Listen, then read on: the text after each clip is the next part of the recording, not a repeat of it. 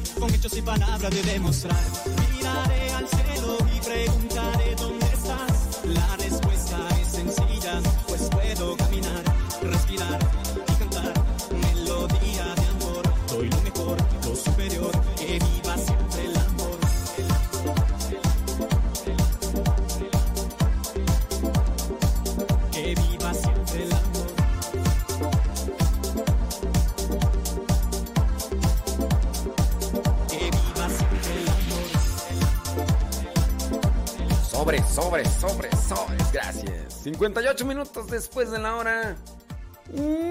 Gracias, vida que me ha dado tonto. Medidos luceros que cuando los abro. Gracias. No importa si falleces, tú eres capaz, nada más, esfuerzo y paz. Cuando estoy enamorado me siento bien, le sonrío al que conozco y si no también. Busco siempre la manera de expresar, con hechos y palabras de demostrar. Y descubrir del amor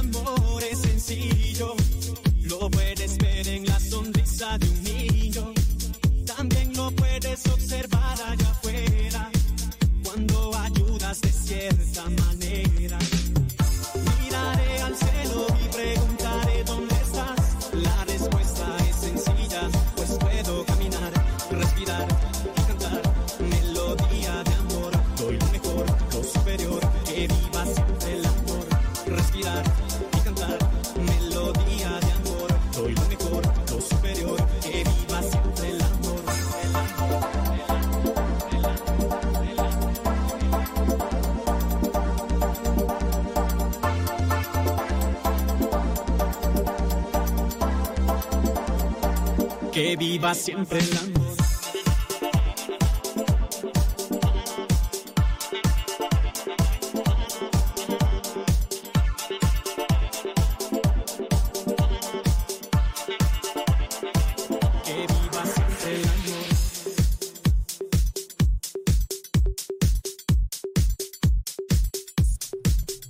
Ándele. Vamos a ponerle rayas al tigre y que no tiene absolutamente nadie nos detenga. Déjame ver quiénes están ahí ya conectados. Oiga, gracias por darle compartir. Thank you very much. Déjame ver. Ándele pues. Déjame ver. Déjame ver. No.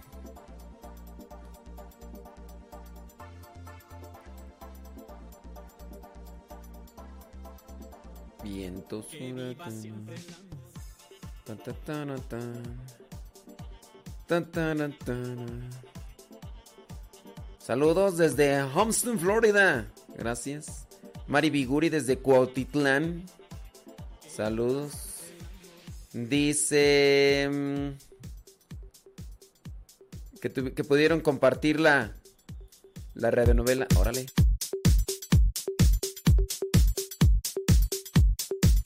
Que viva siempre el amor, el amor, el amor, el amor. Buenos días. Iniciamos nuestra jornada poniéndonos en manos de nuestro Creador. Pedimos su gracia para enfrentar como hijos suyos cada reto que la vida nos presente, acompañados de María, la dulce madre que nos invita a proclamar las grandezas del Señor. Camina con nosotros en radiocepa.com, emisora católica de los misioneros servidores de la palabra.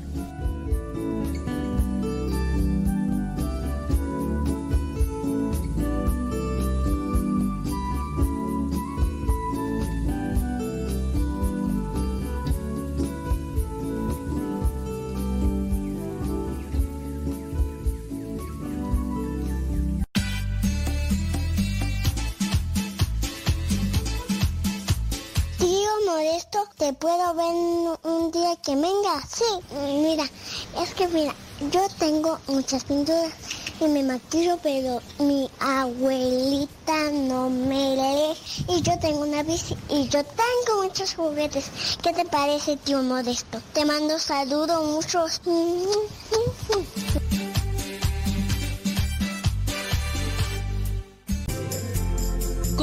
con nuestra programación. Estás en radiocepa.com, emisora católica de los misioneros servidores de la palabra.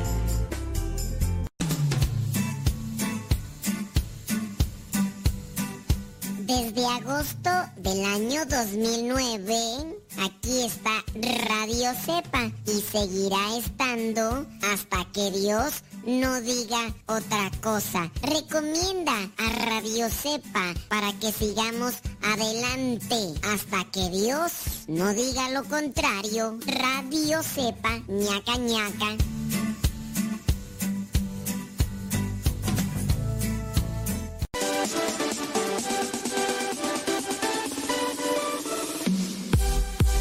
Porque nuestra prioridad es la evangelización. Transmitimos las 24 horas del día. Los 365 días del año.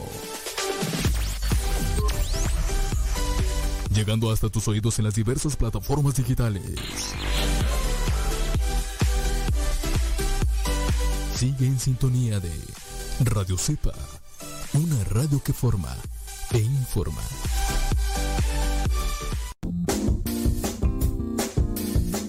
Mamá, ¿por qué estás tan feliz? Ah, pues porque estoy escuchando Radio Cepa. Es una estación de radio que ilumina mi vida y nos pone contentos y felices. Yo quiero escuchar Radio Cepa, ¿cómo le puedo hacer?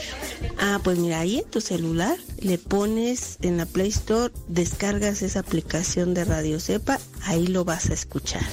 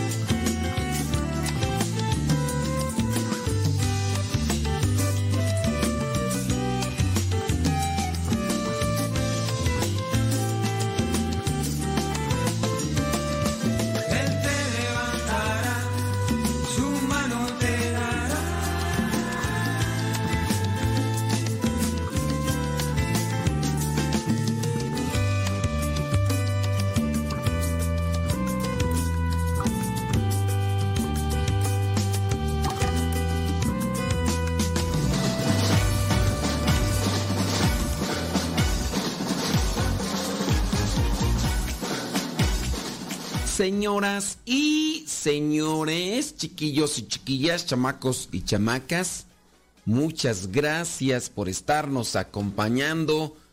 Saludos desde aquí donde nos encontramos, aquí en Texcoco, Estado de México.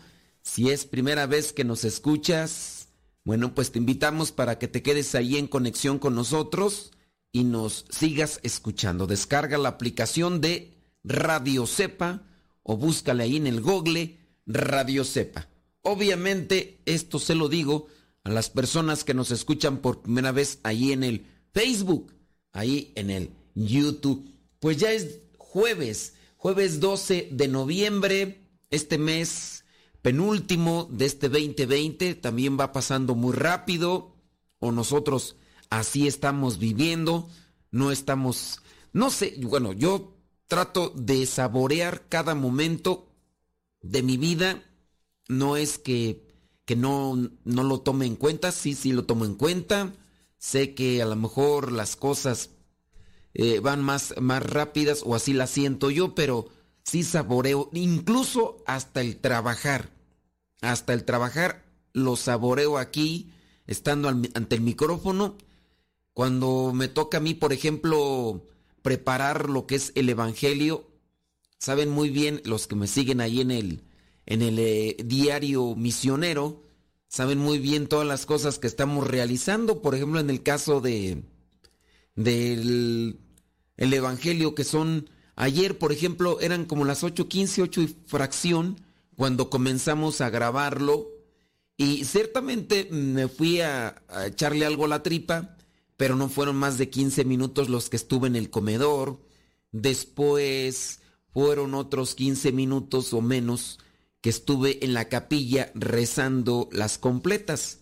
Pero fueron desde las 8.15 que comencé a grabar hasta las que como las 11, algo así, 11 y fracción, cuando terminé ya de todo lo que involucra el grabar, el editar y el eh, comenzar a subir a las plataformas, que, que a los del Spotify, que después enviarlo al WhatsApp, a los grupos de WhatsApp, a los grupos de Telegram, después también en lo que vendría a ser la edición o el, el acomodo de las imágenes que también compartimos, que la oración, hay que hacer la oración, acomodarla en el diseño y todo, y, es ese tiempo que ciertamente me lleva a mí a... No, antes solamente era como el puro evangelio, entonces lo grababa y lo editaba, y lo guardaba así en WhatsApp y lo subía solamente, solamente lo subía a, a un a uno de podcast, que era al de Evox y ya lo subía, ya no ya no subo a Evox. Me han estado preguntando que por qué no subo a Evox. Esa plataforma, si bien es visitada, no es visitada por muchos y si la visitan algunos no pueden acceder, entonces ya hay otro tipo de plataformas mejores donde pueden descargar el audio, donde pueden escucharlo sin ningún problema y en el otro de Evox, si bien es gratis, si bien es ilimitado, pero no tiene la misma función que tienen los otros. Bueno, pues todo eso lo hacemos con la intención de que ustedes tengan algo, esperando que, por ejemplo, el Evangelio el Evangelio les ayude, les sirva. A mí me gusta porque también es una, es una manera de reflexionar ah, para mí, porque yo podría agarrar el Evangelio que hemos estado grabando ya de hace algunos años y mandárselos, pero el hecho de reflexionarlo me obliga a mí a mm, leer, a tratar de buscar una reflexión teológica, después asimilarla, a mi modo y, compartirla. Digo, asimilarla a mi modo, entenderla yo y después también compartírselas a ustedes. Y eso cuando yo lo estoy haciendo, pues también a mí me nutre. Y eso a pesar de que son, pues imagínate, desde las 8 hasta las 11, 8, 9, 10, 11. Son tres horas. Tres horas que invierto con lo del Evangelio. Y, y hay personas que me lo agradecen en el, en el WhatsApp y me dicen muchas gracias y lo otro. Hay personas que pues lo toman a burla porque, por ejemplo, me piden el Evangelio y entonces cuando se los mando, se salen del grupo y les mando un mensaje. No es un mensaje de reclamo, solamente de agradecimiento y me bloquean. Y esto es al siguiente día, digo, también yo ahí estoy invirtiendo un poco de tiempo en esto y espero que te ayude, dame, dame la oportunidad, por lo menos un mes, ¿no? De escuchar el Evangelio y ya después te sales y no, no, te, si no te ayuda, pero pues a la primera, bueno, en fin, cosas así eh, que por el estilo que personas me bloquean o, pero uno lo sigue haciendo por las personas que quiere, ¿no? Si, si, le, si le ayuda, ahí está el Evangelio y todo eso. Entonces trato de disfrutar, trato de disfrutar las cosas que estoy realizando, ya sea por ejemplo el venir aquí temprano para preparar la computadora y todo y comenzar a, a platicar o compartir o dejar una reflexión. Y vámonos con, con, las reflexiones del día. Este, tenemos noticias, tenemos santoral, vámonos rápidamente con lo que vendría a ser el santoral del día de hoy, 12 de noviembre, jueves. Hoy la iglesia tiene presente a San Josafat. San Josafat dice allá en Rutenia y fue mártir.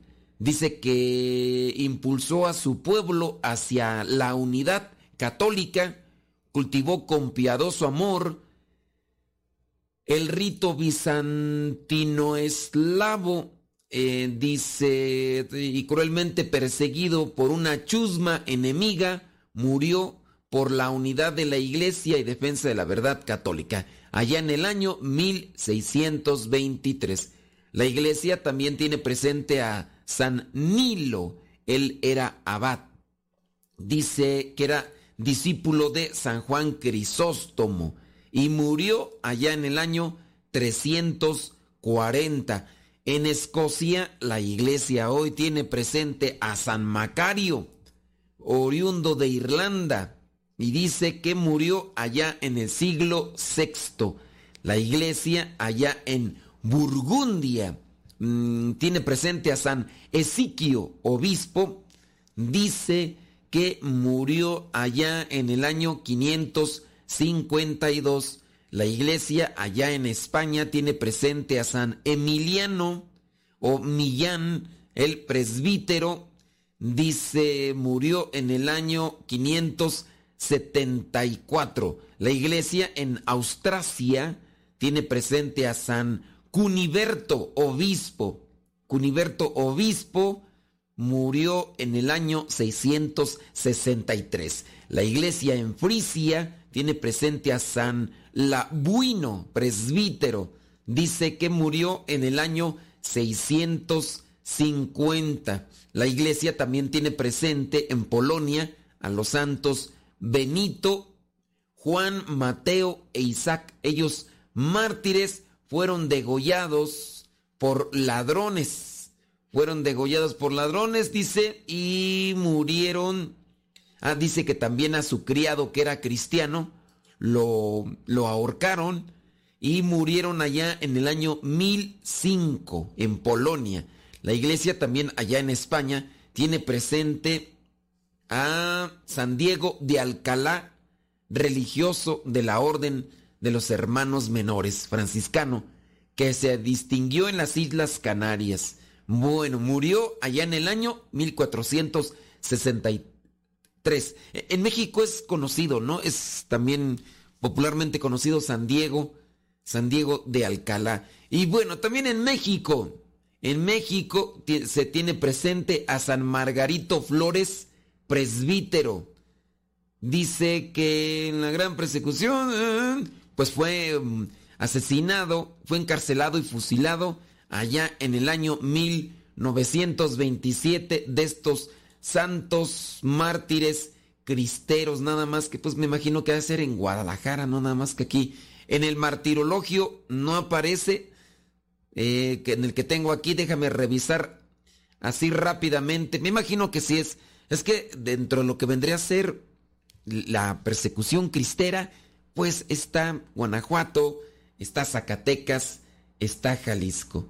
Déjame ver, Margarito Espérame tantito, espérame tantito. Margarito, ah, espérame tantito. Margarito Flores García, sí es este, sí. Fíjate, me equivoqué. Nació en Taxco Guerrero, diócesis de Chilapa, párroco de, de Atenango del Río Guerrero, diócesis de Chilapa. Tres años de ministerio fueron suficientes para conocer la entrega sacerdotal del padre Margarito. Es lo que estoy acá revisando. Déjame, déjame, déjame. Mmm, por aquí agregar aquí estos apuntes que tengo del, del martirologio para el próximo año, ¿verdad? Porque pues el próximo año no quiero andar ahí con la, con la misma situación. Dice, se encontraba fuera de la diócesis, el vicario fue descubierto como sacerdote al llegar a su destino, fue apresado y conducido a Tulimán Guerrero, donde salió la orden apresado. El padre Margarito pidió permiso para orar, se arrodilló unos momentos, besó el suelo y luego de pie recibió las balas que destrozaron la cabeza y le unieron para siempre eh, con, a Cristo sacerdote el 12 de noviembre. Bueno, pues déjame apuntar aquí estos datos que son necesarios para, para la próxima. Bueno, entonces ya, miren, pues ahí estaba yo equivocado y qué bueno que, que investigué y todo lo demás porque eh, ya sí tenemos una noción más clara nosotros que somos de México. Entonces es de Guerrero, tú. Es de, de Guerrero el padre Margarito Flores. Margarito Flores, sacerdote, allá en el año 1927. Bueno, pues si te llamas Margarito y eres mexicano, pues con mayor razón debes de tenerlo presente. Te llamas Diego, saludos al hermano Diego. Te llamas Benito, te llamas Juan, te llamas Mateo, te llamas Isaac. Te llamas Laubino, no, Labuino, Labuino, te llamas Cuniberto, te llamas Emiliano, te llamas Ezequio, te llamas Macario, te llamas Nilo, te llamas Josafat. Pues muchas, pero muchas felicidades. Bueno, criaturas del Señor, gracias por estarnos acompañando hoy día jueves, jueves 12 de noviembre. Vámonos una rolita, ¿qué le parece? Y ahorita regresamos.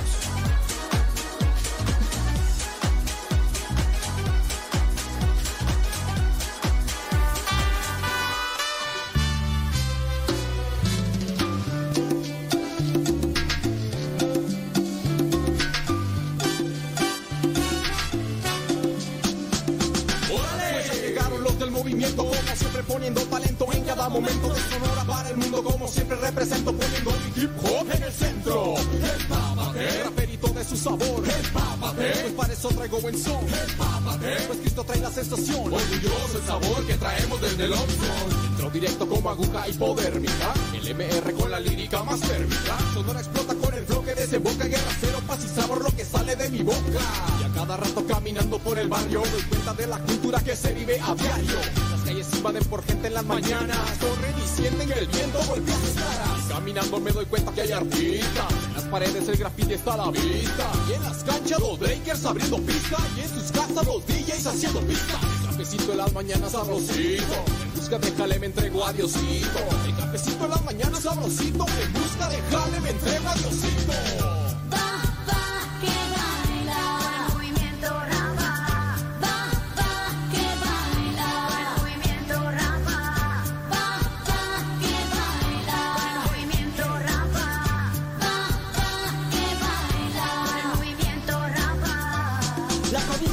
Legal, escucha, ve y calla. El concepto se ensambla cada vez que tuvo la casa. Hacemos trayectoria con nuestra vida diaria. Sonido exacto, tirando palabras yo sigo llegando. Siempre con un toque fuerte y la mirada como siempre al frente. Sonora es el ambiente con el estilo potente. En los conquistos me encuentras con los compas como siempre. Damos un poco de sabor, en esto damos lo mejor. Así que sube tu mano, prendete, sigue gozando. La música está sonando, vamos todos a lavarlo. Así que sube tu mano, prendete, sigue gozando. La música está sonando, vamos todos a lavarlo. Así que empápate de mi flow con sabor, movimiento, rapa, pone siempre el color. Empápate, de su sabor. Empápate, pues para eso traigo buen son. Empápate, pues Cristo trae la sensación. Orgulloso el sabor que traemos desde el. Empápate, raperito de su sabor. Empápate, pues para eso traigo buen son. Empápate, pues Cristo trae la sensación. Orgulloso el sabor que traemos desde el Oxxo. Música de barrio que practica, aquí estamos. MR, continuamos, pide a ellos, te damos. El estilo preservamos, un buen rap es lo que creamos. Un camino nos forjamos desde que él lo encontramos. Esto nunca va a parar, no tiene vuelta para atrás. Seguiremos dando todo en la tarima y en la vida. Siempre la mirada fija al objetivo. Agradeciéndole al Señor, estás conmigo. Vete preparando, vete empapando de esto. Vete acostumbrando a escuchar más seguido esto. Mira que yo quiero darle gloria a él. Mira que yo quiero hacer esto crecer. Este movimiento se encuentra creciendo. Únete ya, vamos a vencer. Quiero que te papes de este buen sonido. Que viene acompañado de la gracia del divino. Quiero que se unan a mi equipo y griten MR cuando yo les pido un grito. ¿Y dónde está el grito? MR. ¿Y cómo dice el grito? Prosigo con mi ritmo, siempre con rumbo fijo. Agradar a tus oídos y decirte que está vivo. Que está aquí conmigo, claro, también contigo. Ya, esto es.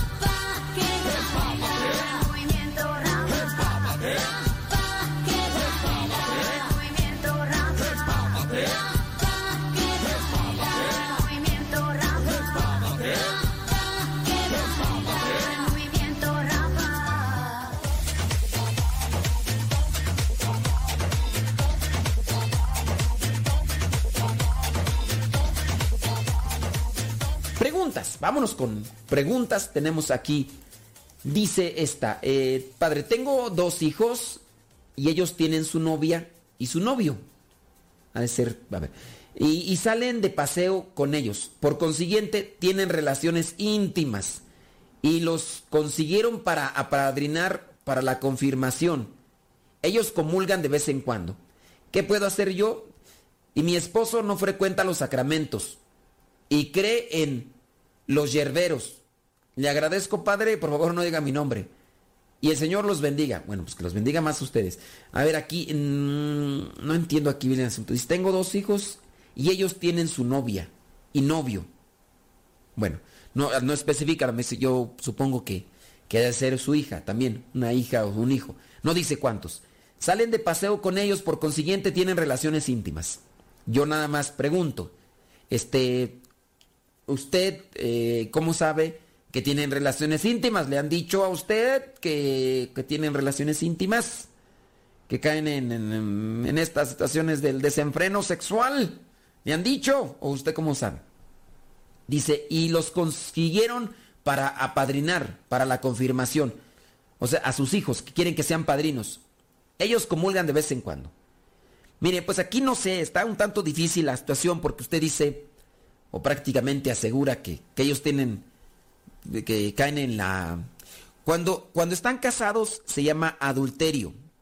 Cuando están solteros se llama fornicación. Entonces, ese pecado de fornicación. No sé cómo usted sabe que sus hijos fornican. No sé. Pero, mire, aquí la cuestión es que si les pidieron a sus hijos que sean padrinos, para eso son las pláticas. Las pláticas que se dan para los padrinos, ya sea si van a ser padrinos de bautismo o de confirmación, o en su caso de primera comunión, les piden que reciban estas pláticas para que ellos entren en conciencia, para que ellos reflexionen sobre, sobre el papel de ser cristianos, sobre el compromiso que se tiene en la iglesia para poder ayudar a otras personas más, en este caso como padrinos. Para eso son las pláticas, para tratar de acomodar las conciencias, el razonamiento, ellos puedan ver con realidad lo que les compete. Ahora, si es que tienen, caen en la fornicación, si caen en la fornicación, pues mire, ciertamente cuando uno se arrepiente de haber cometido un pecado y acude al sacramento de la reconciliación, uno recibe el perdón por los pecados y uno puede caminar adelante. Aquí la cuestión es un tantillo difícil, digo, porque pues no.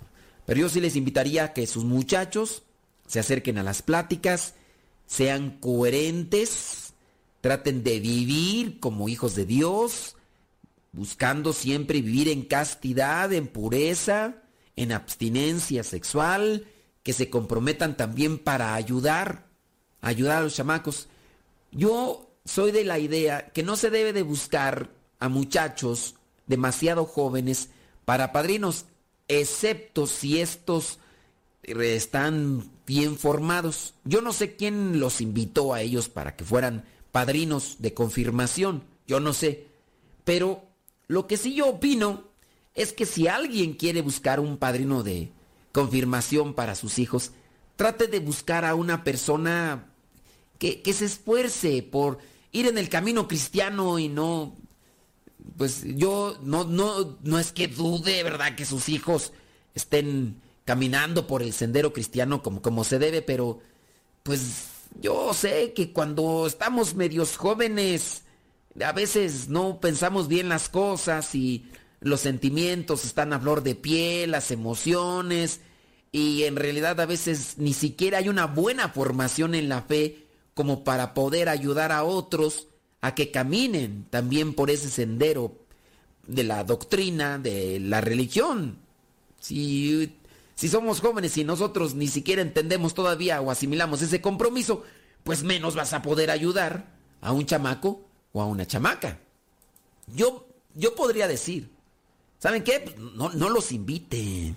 Así. A menos de que usted diga, no, pues es que sí, ya, ya están bien preparados, ya están bien formados o a menos que incluso digan ustedes, no hombre, hasta eso, estaba en el seminario, se salió del seminario y pues ahora también hay que mirar que sean coherentes.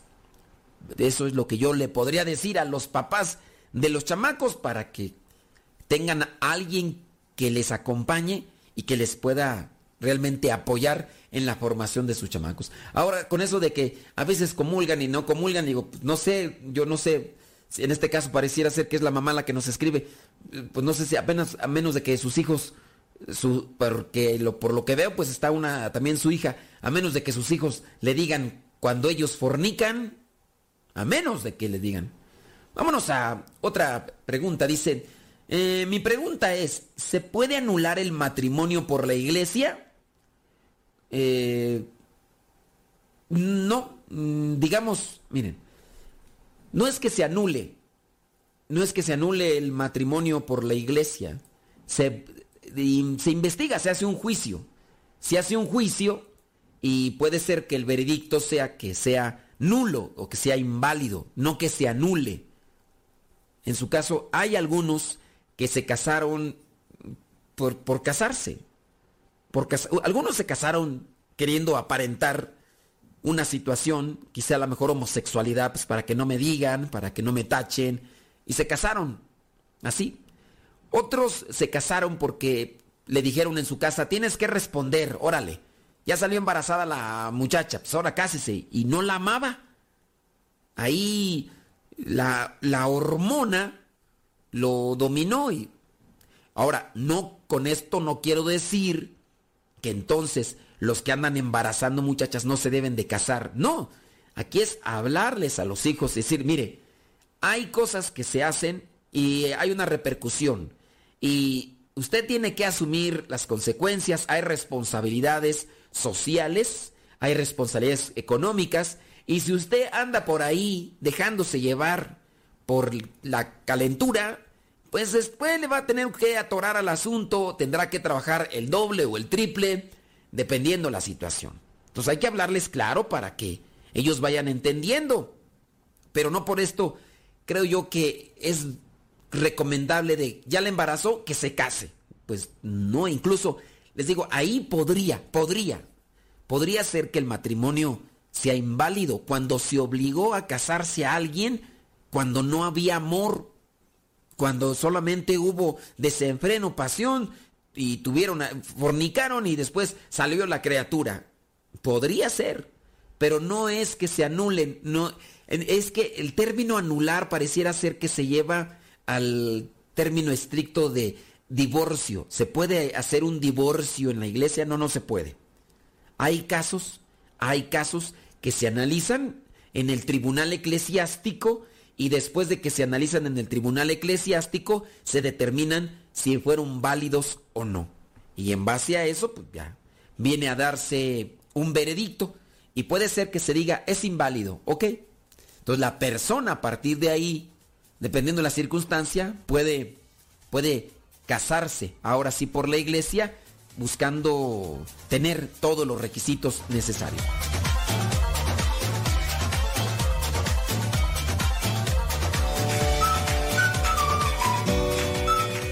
Llama Lorena Sánchez de Nashville, Tennessee.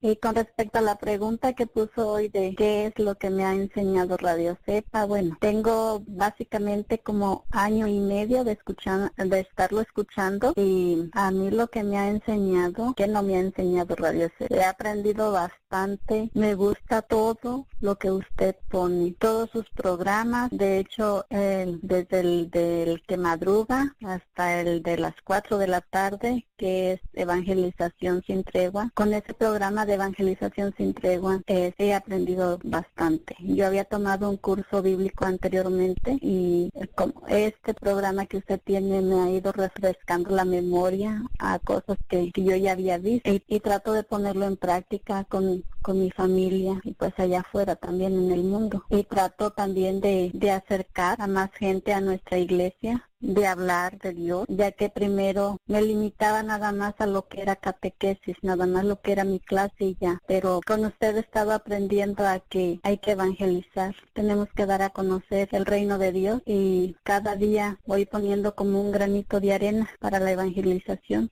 aunque a veces no es mucho, tal vez mi vida no es tan perfecta también, pero trato de, de, de seguir eh, los tropiezos, aunque en el momento me tiran, pero trato de levantarme con más fuerza y seguir adelante. Muchas gracias, Padre. Le pido oración por mí. Dios lo bendiga y a seguirle echando rayas al tigre. Bye.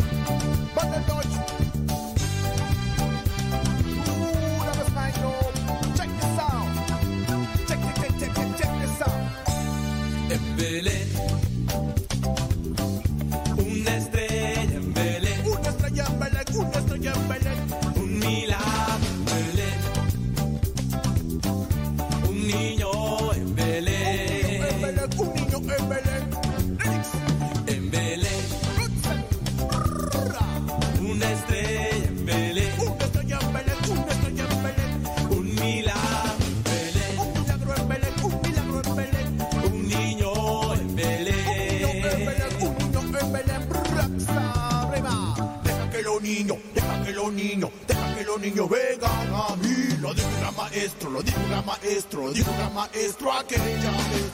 Déjate como niño, déjate como niño, déjate como niño para estar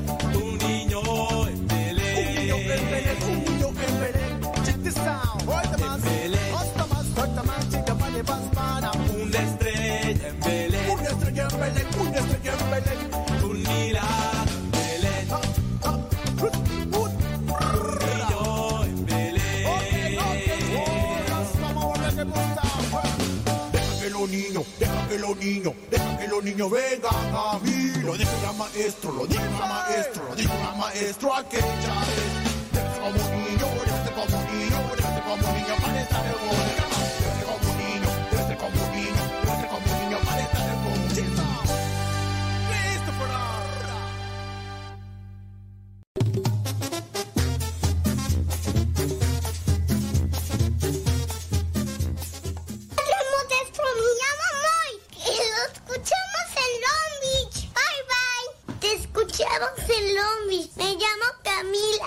Hola, soy Alicia Santiago Suárez, originaria de Tuxpan, Veracruz. Actualmente estoy en Apodaca, Nuevo León. Yo comencé escuchando Radio Cepa a partir de, de, los evangelios que me compartía mi hermana. Ahí escuché las redes sociales, lo busqué en YouTube y posteriormente bajé la aplicación y doy gracias a Dios porque a raíz de ahí eh, me he seguido este, evangelizando, eh, aprendiendo más cosas de la palabra de Dios y le doy gracias, muchas gracias a Dios y a ustedes por evangelizarnos con sus programas.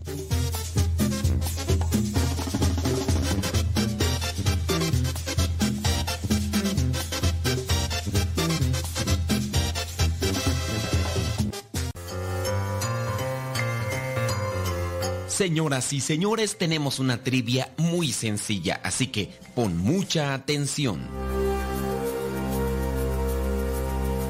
La pregunta del día de hoy es la siguiente. ¿Cuál fue el apóstol que negó a Jesús?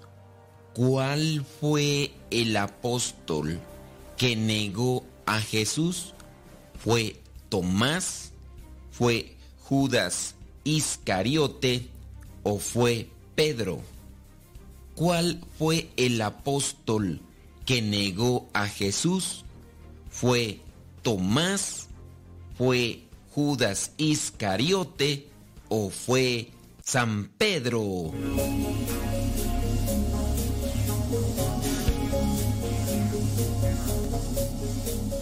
En realidad es una respuesta sencilla y clara.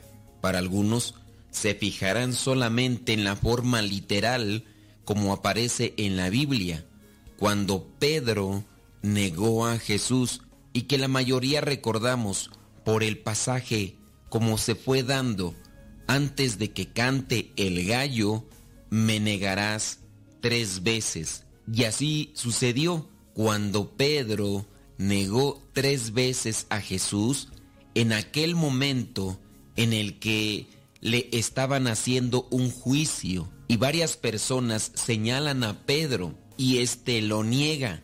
Pero sabemos muy bien que negar a Jesús no consiste precisamente en pronunciar una palabra, no es únicamente para aquel que niega conocer a una persona, sino también con nuestros actos. Judas entregó a Jesús a las autoridades para que éstos le hicieran un juicio. No podemos conocer realmente los motivos que llevaron a este hombre para entregarlo con un beso incluso. Pero lo que sí podemos saber es que con la entrega de Jesús a estas autoridades del templo, también lo estaba negando. En el caso de Tomás, Tomás el incrédulo, como se le conoce, cuando le dijeron, el Señor ha resucitado.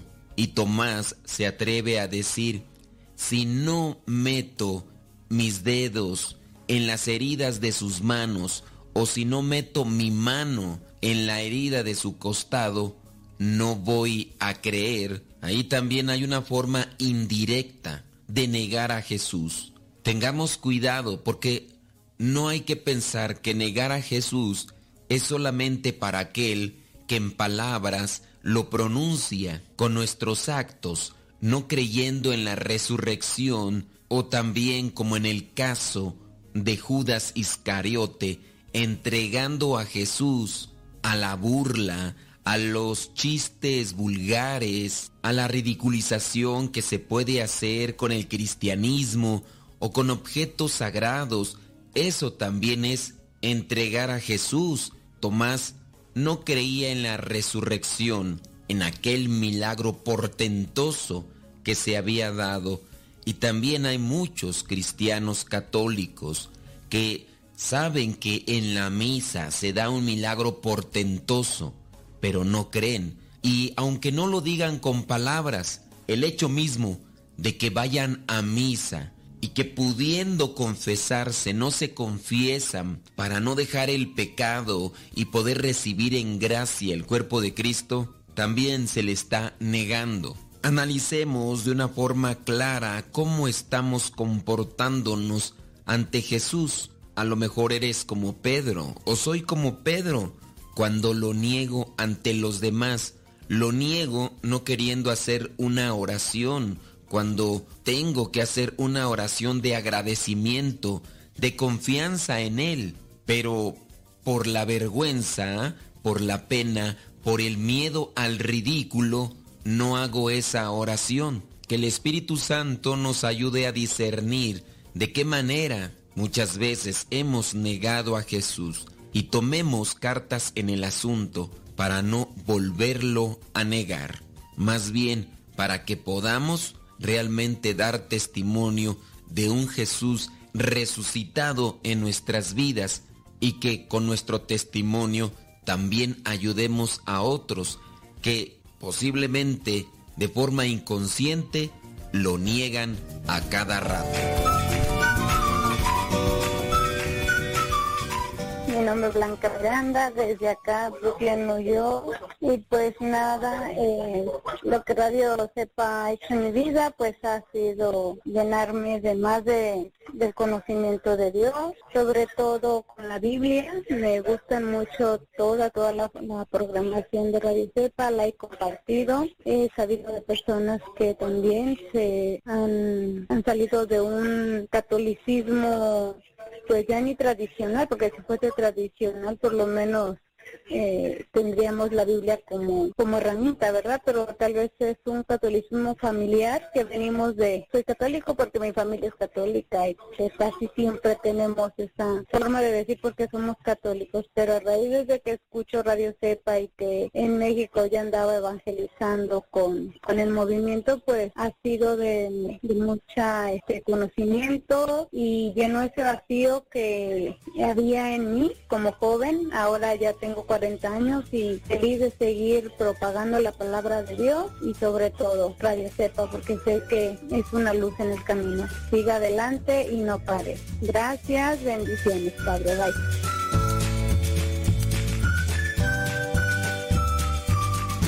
Llegó el momento que conocí a Cristo en un retiro.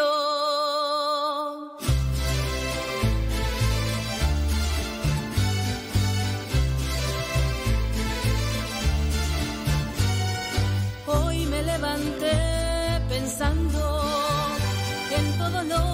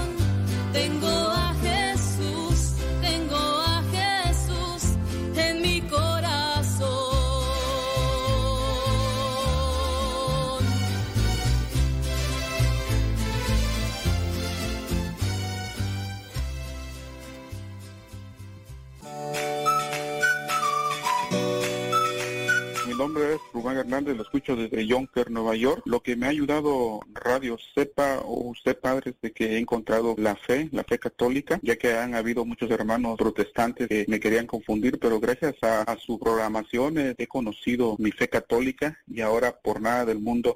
Bendiciones, padre. Saludos al estado de Oaxaca. Estamos en Yonker, Nueva York. Bendiciones y si ora, ora por mí. Adiós, bye. Ah, soy Paco Cárcel, para decirle que, sí, sí, la programación de radio ha dado ánimos, ha dado frutos, porque la mayoría de los temas que llevan en la radio pues han sido causa de diálogo entre mi esposa y, mis hijos, y eso nos ha ayudado bastante como familia. Así que ánimo y, adelante, Dios le bendiga. Eh, soy Angélica Loera, lo escucho aquí en Chicago y ya tengo como cuatro años, tres escuchando su programa, ya no recuerdo, pero todo en general a mí también me gusta el programa y me ha ayudado mucho para seguir alimentando mi espíritu, ya que recibí los cursos bíblicos de ustedes, los misioneros servidores de la palabra, y es algo muy bonita, una experiencia extraordinaria que ha cambiado mi vida. Gracias y que Dios los bendiga a todos.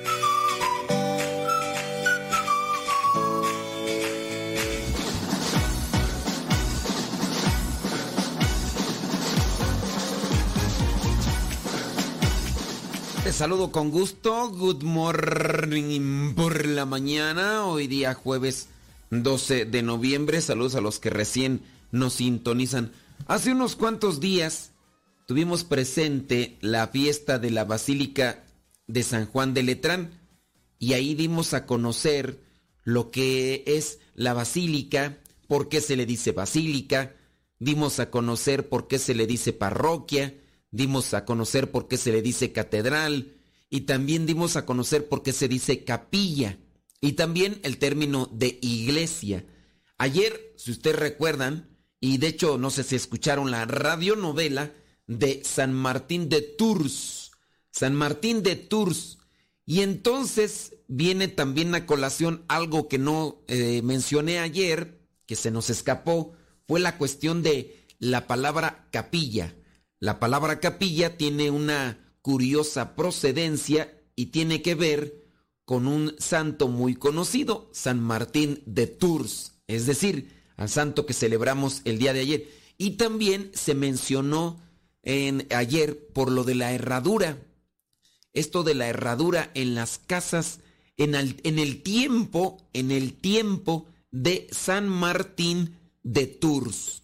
Que claro, la gente algunos despistados, eh, en ignorancia, acomodan las cosas a un modo mm, muy, muy personal, ¿no? Y hay gente que, que agarra la, la, la herradura como amuleto, como cosa de buena suerte. Así como lo mencionamos el día de ayer, también algunos agarraron lo que fue la serpiente de bronce, la serpiente de bronce que Dios mandó hacer a Moisés, pues también algunos la agarraron para sacar un cierto tipo de supuesto provecho, ¿no? Y quemarle incienso. Y así hay personas que, que agarran las cosas que se han utilizado como un signo para su tiempo o su momento.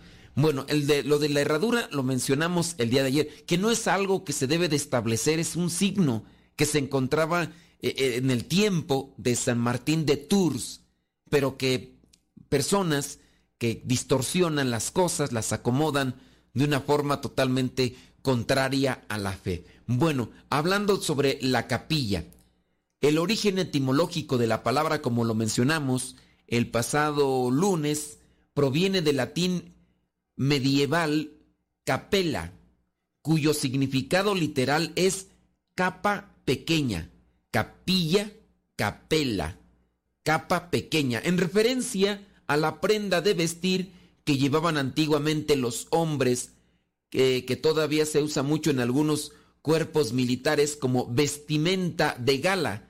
San Martín de Tours, como mencionamos, era un soldado, justamente un militar romano del siglo IV. Según cuenta la leyenda, estando en Francia como soldado, un día de frío, invierno se encontró con un eh, indigente, Martín dividió su capa en dos y le dio una parte a este indigente. Sus biógrafos cuentan que esa misma noche se le apareció Cristo en sueños y le agradeció por haberle cubierto del frío con la mitad de su capa, que también era utilizada para resguardarse del frío.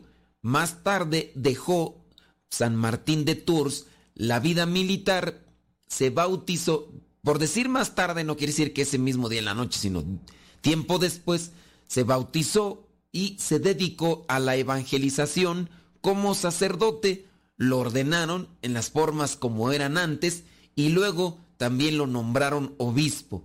Cuando murió San Martín, el trozo de la capa se conservaba, em, dice, guardada como una reliquia y era venerada. Y este lugar donde la guardaban era el Santus Martinus Capella, o sea, donde estaba la capa del santo mártir. La reliquia fue expuesta en un oratorio, un lugar para hacer oración. Eran innumerables los fieles, ilustres personajes y santos que llegaban a rezar donde se encontraba Sanctus Martinus Capella, es decir, donde estaba la, el pedazo de capa, o sí, de capa del santo mártir. Con el paso del tiempo la gente comenzó a denominar este lugar de hacer oración con el nombre de capilla y más tarde a todos los pequeños oratorios de igual manera.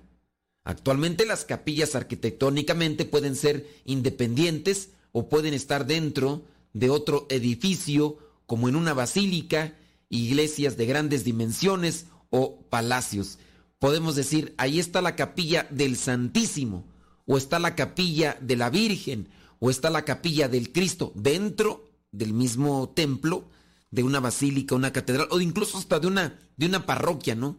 Dentro de la parroquia dicen, llévatelo ahí está la capilla del Santísimo. Pero todo esto a partir esta, de este pedazo de capa de San Martín de Tours, y que ya cuando murió, pues e, era una forma referente. Acuérdense de las reliquias, son signos, signos que pueden alimentar nuestra fe o que pueden iluminarla o que pueden inspirarla. Y de ahí entonces se toma esto. Nosotros hemos adaptado pues muchos términos de esta manera, ¿no? Porque está también, por ejemplo, lo de mariachi. Mariachi, vamos al marriage. Está, por ejemplo, otras, lo de misa. ¿Por qué se le dice misa? Porque en latín, cuando se despide, se dice ite misa est. Esta, esta, esta misa ha terminado. No es tanto eso, sino vayamos a la misión, que vendría a ser como que una traducción apegada a esto de que se dice en latín como despedida, ite misa est vayamos a la misión, algo así, misa de misión de... Pero nosotros pues comenzamos de, pues vamos a la misa por la despedida, ite misa est.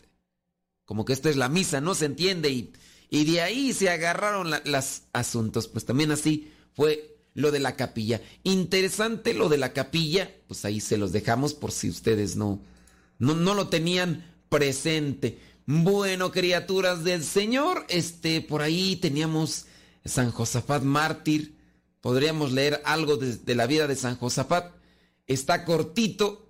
Dice, cada 12 de noviembre la iglesia celebra a San Josafat, patrono de la vuelta a la unidad.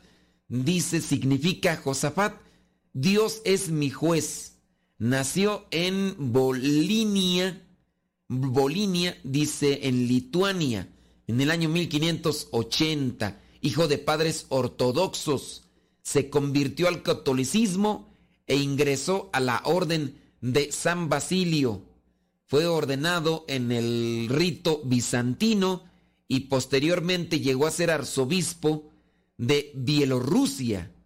A San Josafat le tocó vivir tiempos difíciles del cisma con Roma, templos en ruinas, el clero secular en crisis, con sacerdotes casados en aquel tiempo, entre ellos algunos polígamos y con una vida monástica en franco declive. Polígamos, pues quiere decir que a lo mejor algunos de ellos, si estaban casados, hasta tenían varias mujeres. Dice, como obispo convocó sínodos para enfrentar la crisis. Bueno, ¿de qué año fue tú? Déjame checar. ¿En qué año murió? Murió allá en donde tú no me dice aquí. Válgame Dios, ese rato ya lo habíamos leído, pero... Ah, sí, murió, dice, así el 12 de noviembre del año 1623. Al grupo de muere, muerte al papista, ah, fue atacado. Ah, sí, en el año 1623. Si bien ya se había reformado lo, lo del clero, porque acuérdense que fue más o menos en el año 300, cuando fue el concilio de Elvira, cuando ya no se permitió sacerdotes casados. Bueno, pues son interesantes las vidas de los santos. Vámonos a una pequeñita pausa y ahorita regresamos. Una rolita, ¿no? Vamos una rolita, ¿cuál pausa? Vámonos a una rolita y ahorita regresamos.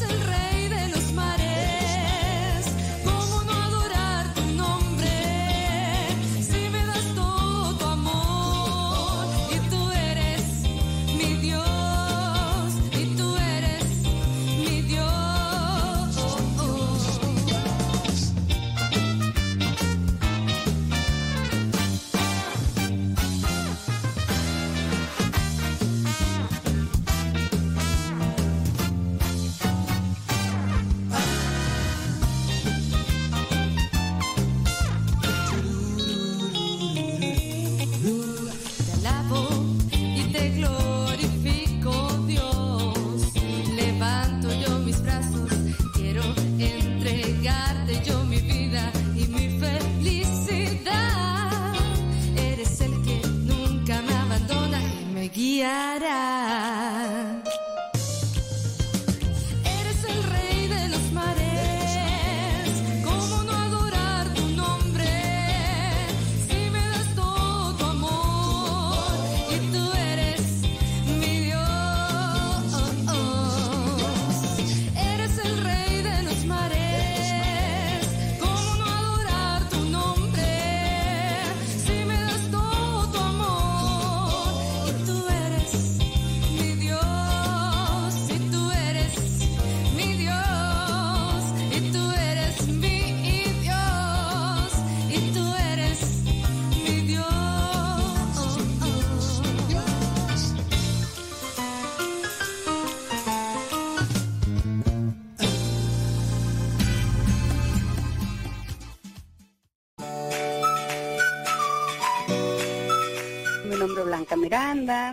Bro, New York. Todo lo que Dios me ha dado a través de, toda su programación de Radio Cepa me gusta, la recomiendo. He invitado personas a que llamen, que también tienen testimonios de vida, que sentían un vacío muy fuerte de esos católicos tibios que a veces somos. Y los invito, escuchen esa, esa estación buenísima. Hay un sacerdote muy, muy chispa, muy alegre, que tiene una forma muy personal de, hacer sus programas, de, de analizar la palabra, todo. Entonces es una forma de motivación para ahora que me ven, ah, que gracias, Dios te bendiga, porque la verdad le estoy escuchando, incluso mi mamá en México, también en la Ciudad de México. Pero nada, Padre, esos siete años, ocho años, diez años, veinte años más que le doy de vida a, Radio Cepa van a ser de bendición. Y que viva Radio Cepa, que viva la palabra y que viva Cristo. Saludos, bendiciones.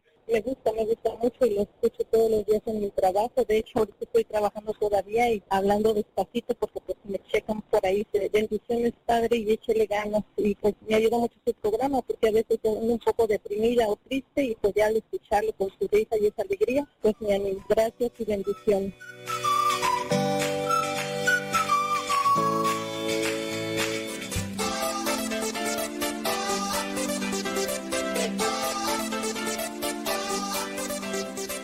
Hola, muy buenas tardes. Los escucho del Distrito Federal. Mi nombre es Leticia González y estoy muy feliz por por estas estaciones que hay eh, de la Iglesia Católica y de ustedes en especial, en particular, los misioneros servidores de la palabra que siempre nos brindan cosas muy positivas y muy, muy bellas en la red.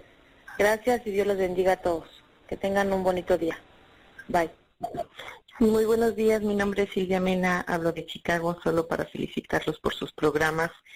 Y pues gracias a ustedes mi vida ha cambiado, gracias a los padres misioneros que estuvieron aquí en Chicago, gracias a ellos mi, mi, vida dio totalmente un giro de 90 grados sin una exageración. Y ahora pues le estoy tanto agradecido tanto como a Dios como al Padre Luis por todas sus enseñanzas hacia sus sacerdotes que ellos pues han transmitido por medio de ellos la palabra del Señor y pues quisiera recomendarles a toda la juventud, a todos los que puedan adquirir la, revista Inquietud Nueva porque trae unos mensajes que hay muchas cosas que nosotros no sabemos y por medio de esa revista pues nos sigue evangelizando. Aunque pues eh, ya no tenemos nuestros padres misioneros, pero nos dejaron muy buenas semillas que estarán dando muchos frutos. Dios los bendiga por sus programas y a usted, Padre Modesto, gracias, gracias por todo el tiempo que nos brinda en la radio y sobre todo en las familias y en los evangelios. Que Dios los bendiga siempre y los, llega, los siga llenando de fortaleza y de sabiduría para que nos puedan transmitir y seguir alimentarnos por medio de la palabra del Señor. Que tengan muy buenos días o muy buenas tardes o muy buenas noches. Bye. Muy buenas tardes, mi nombre es Álvaro Rocha, eh, saludando desde Houston, Texas. Pues quiero eh, felicitarlos y también a felicitar a usted, Radio Cepa, y también saludar a todos mis hermanos en la parroquia de San Carlos Borromeo, eh, aquí en la ciudad de Houston. Muy buenos días, que Dios los bendiga.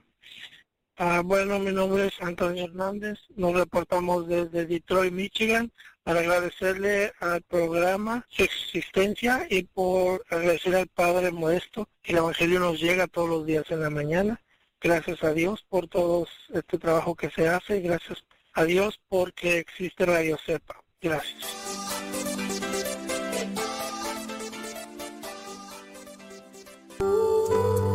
La verdadera oración nace del corazón, no de unos labios ágiles. Escuchas Radio Cepa.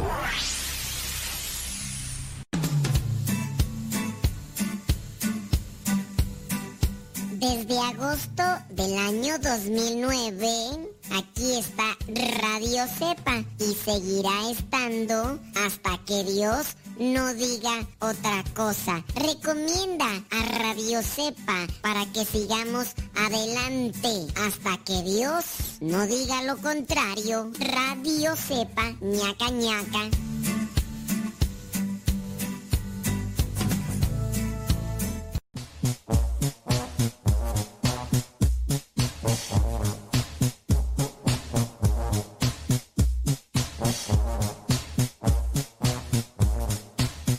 Ocho minutos después de la hora. Gracias. Gracias a la vida que me ha dado tanto.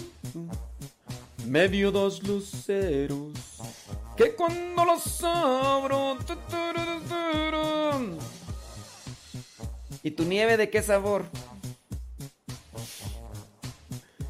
Que compartir una canción.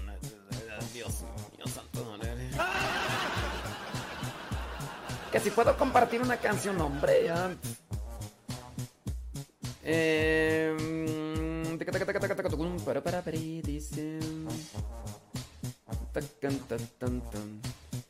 Muy bien. Gracias.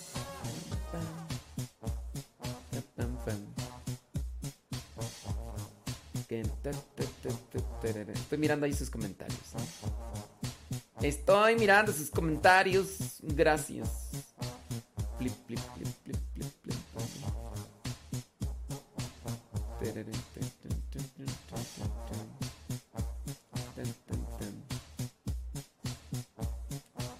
Bueno, muy bien. Ayer por ahí alguien nos mandó una pizza. Pero le hicieron chanchullo. Porque el del Uber le dijo que ya estaba en la entrada de nuestra casa, pero pues quién sabe en qué. Quién sabe quién se la comió. Porque ya cuando miré la, dirección, la captura de pantalla, dije, no, pero ahí no vivo yo.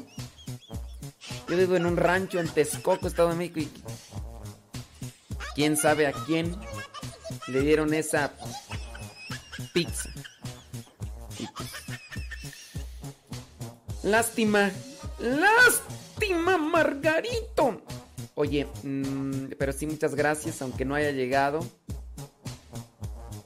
Aunque no haya llegado la pizza. Y este. Ahí te encargo de favor para la próxima unas alitas. Y que no. Y, y, mira, también ten presente que aquí no vivo yo solo, están otros hermanos, entonces les comparto. Entonces, que no sea una pizza, que sean dos, ¿verdad? Y alitas que no sean poquitas, ¿verdad? Pues es que me gustan mucho y... Digo, eh, si se puede, sí se puede, ¿verdad? Sí, no, sí, es que me te mandé una pizza, digo, pues es que una pizza me la como yo solo casi.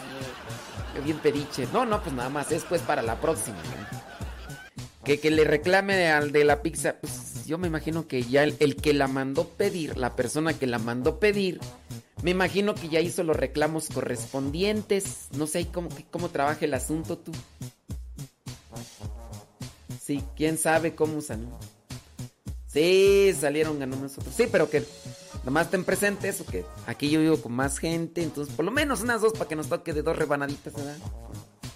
Y unas alitas así sabrosas. Dice, esa canción que está cantando ahorita a las 7 con 8. ¿O quién la canta? ¿Cuál tú? Es que no sé cuál canción.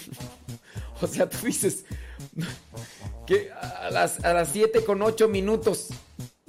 A las 7 con 8 minutos la canción. No, ahorita ya son las 9. Ah, bueno, me imagino tú estás allá en dónde. Es que no sé dónde estás.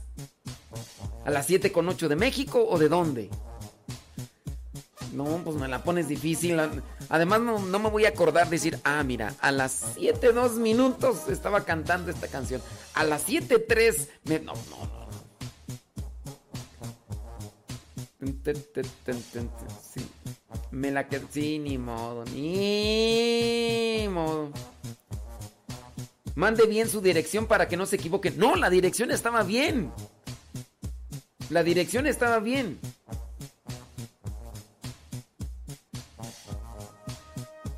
Lo que pasa es que los del Uber. No, no, estaba bien. Miren, tenis. No, estaba bien. Los del Uber, mm, canijos.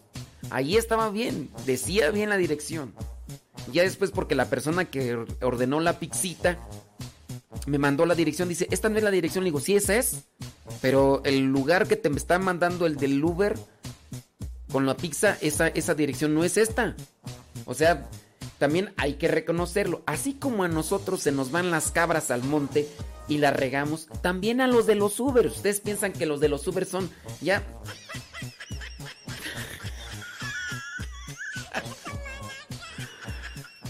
o, o no. Y es que el que encargó la pizza trabaja en un Uber. Ah, pero se te agradece la intención, aunque no hayamos comido pizza. Pero espérate, ya, deja que, deja no comer. Deja no comer. Eh, dice que la que estaba cansado. Dice, a mí me gusta ver mucho las películas de vida de santos. Yo te recomiendo más que leas vidas de santos. Es que algunas películas tienen mucha crema. Mucha crema. Sí, mi recomendación es mejor lee Vida de Santos, mejor que películas, este, aunque las hayan hecho, eh, aunque las hayan hecho, este, católicos, pues sí. Yo llevo comida a las casas y el GPS a veces te lleva a otra parte. El GPS y pues sí. Échenle la culpa al GPS. Oh. Pues sí. Dicen que. Dicen, el que encargó la pizza la hubiera llevado él. No puede, pues está allá en, en California y pues para traerme la pizza nada más hasta acá, hasta Texcoco. Pues no, no. No la chiflen, que es cantada. Oye, hablando de películas, ya también ahí. Dice, también tengo libros. No, pero también tengo muchos libros. No, lean los libros. lean los libros. Sí, leanlos, leanlos, porque nomás de tenerlos, de tenerlos no se llena uno de conocimiento, hay que leerlos. Oye, hablando de películas, por ahí lanzan, lanzan el trailer de la primera de la película Primera Navidad, una película Volver al origen. Y ahí está la distribuidora Bosco Films lanza el thriller La Primera Navidad que se estrenará en España el 11 de diciembre y con la que pretenden animar a volver al origen de esta importante fiesta. Bosco Films fue la misma distribuidora que estuvieron promocionando. ¿Te acuerdan hace poquito, el 30 de, de octubre, antes, que se estuvo, que yo mencioné una película que les dije primero, no les dije el nombre, y ya después sí se los dije, pero que sobre su advertencia. La película contiene algunas cosillas que no podrían ser como que muy propias para niños y también pues este harían eh, podrían causar incomodidad en la familia. La película esta que habla sobre sobre eh, un doctor en un en Rusia por allá y yo no sé cuántos de ustedes ya la vieron, si ya la vieron, pues bueno. Espero que les haya... A mí se me quedó grabada en la mente la, la película por lo que presenta, pero eso sí, no es propia para niños, ni tampoco yo digo, si la van a ver, véanla solos y, ya... O con alguien, con sus matrimonios, véanlos. La película Éter. Éter, que habla de un doctor que... mm, en una ocasión, estando con una paciente, una, una güerita, eh, muy atractiva, pues al doctor se le, se le enciende la hormona y el doctor le- la intenta ahí como que... Y, y la muchacha dijo que... Eh, ¡Q, Q, Q, Q! Calmantes montes, alicantes pintos, pero aquella traía toda la hormona alborotada. Agarró un poco... Era doctor y agarró un poco de... de ¿Cómo le llaman ahí? De, de esa cosa para dormir a la gente. Se lo puso en el paño y la dormió y después intentó abusar de ella, pero se dio cuenta que ya estaba muerta. Se espantó, sale corriendo, lo agarran, lo sentencian, después lo iban ya a, a matar, pero entonces le dan otra oportunidad, lo mandan como doctor ahí con unos soldados, y entonces ya después empieza a hacer sus experimentos y todo, y ahí comienza la película, y ya al final, cuando tú dices, bueno, ¿y esto qué tiene que ver con cuestiones de espiritualidad? O al final da una, un giro. En los últimos siete minutos, da una vuelta y te quedas así como que... Son de esas películas que tienen giro de tuerca. Tienen giro de tuerca. Y esa película también fue distribuida por Bosco Films. Éter se llama la película. Éter. Bueno, dicen que ya ahí está la nueva película. mm, tiempo de Navidad. Y no, la primera Navidad. Y, y pues se ve interesante la película. eh, se ve este actualizada. Pareciera ser que es como una dramatización pareciera ser que es como... Pues quién sabe, es, es una, una película que... que está fuera de concepto mm, antiguo. Y por lo que veo, pues mezcla, pareciera ser como que si viajaran en el tiempo, un sacerdote, incluso va con vestimenta clerical y demás, y otro, no sé. Pero bueno, sí, sale fuera de concepto la, la, la, película. Se ve, pues se, se, ve novedosa. Quién sabe si esté buena, ¿verdad? Pero ahí, ahí se lo dejamos. Bueno, criaturas del Señor, em, yo ya no, yo ya no la voy a ver. Ya la contó muy bien. No, pero es que la, la película del éter narra la historia de un doctor en la guerra. Pero al final la película da un giro. O sea, no es la historia de un doctor que está en la guerra. De hecho, el doctor es ateo. El, el doctor no cree en Dios. Pero no es esa la trama. Es lo que no se ve. Que al final lo presenta. Yo no se las estoy spoileando. Casi se dice, ¿verdad? spoilers. Si no la quieren ver, no la vean. Pero este... A mí se me hizo interesante, se me quedó grabada y eso. Cuando yo veo una película y se me queda grabada, eso quiere decir que me, que me impactó, que me dejó así.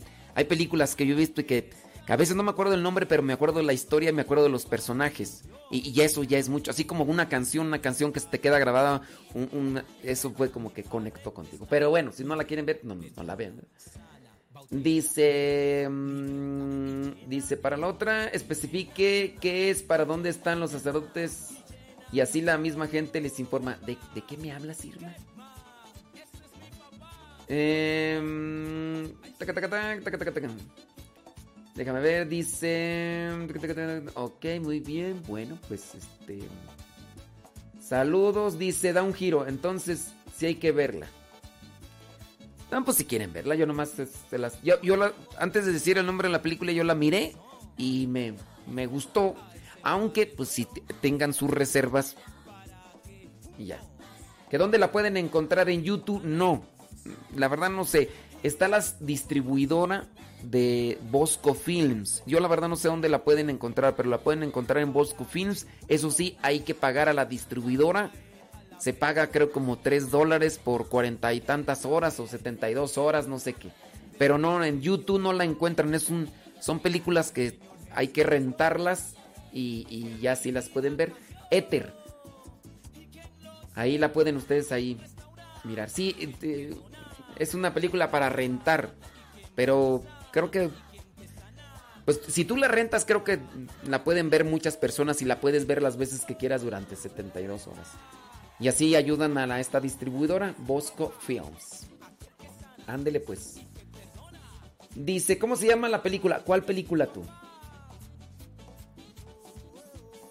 Dice que... ¿Cómo se llama la película? Es que ¿cuál película? Porque estaba hablando de dos.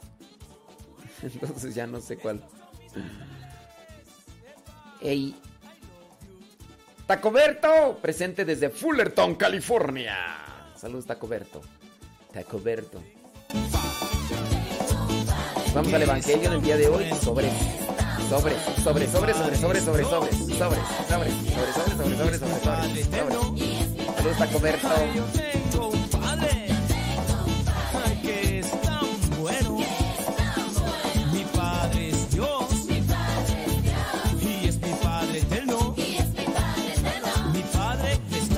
libera, perdona, bautiza, renueva, liberta y llena de amor, y llena de amor, y llena de amor,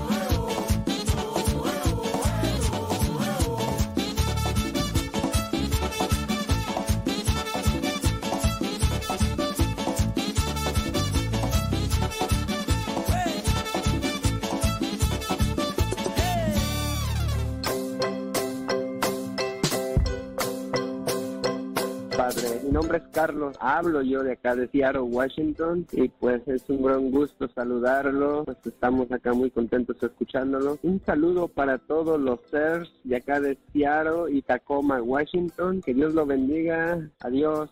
Padre, hablar a Celi de aquí de California. Le pido mucha oración por ella, por María Mayer y por el hermano Julio César también. Mayer, muchas gracias por su amabilidad y su amor hacia Dios y por informarnos de tantas cosas que nosotros permanecemos sin conocer del mismo amor hacia Dios. Hasta luego. Dios lo bendiga mucho y a todos los servidores misioneros de la palabra. Gracias, hasta luego. Padre, mire, mi nombre es Ana Rosa López. Yo le hablo aquí de San José, California. Eh, lo escucho yo lo más que puedo. Es una, una gran guía para mí y toda mi familia. Que Dios lo bendiga y saludos a todos. Hasta luego. Bye. Soy María y hablo de San Fernando, California. Me encanta su programa. Espero que siga así, con ese bonito optimismo.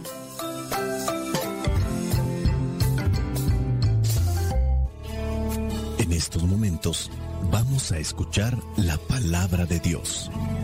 Dispón tu corazón para que el mensaje llegue hasta lo más profundo de tu ser.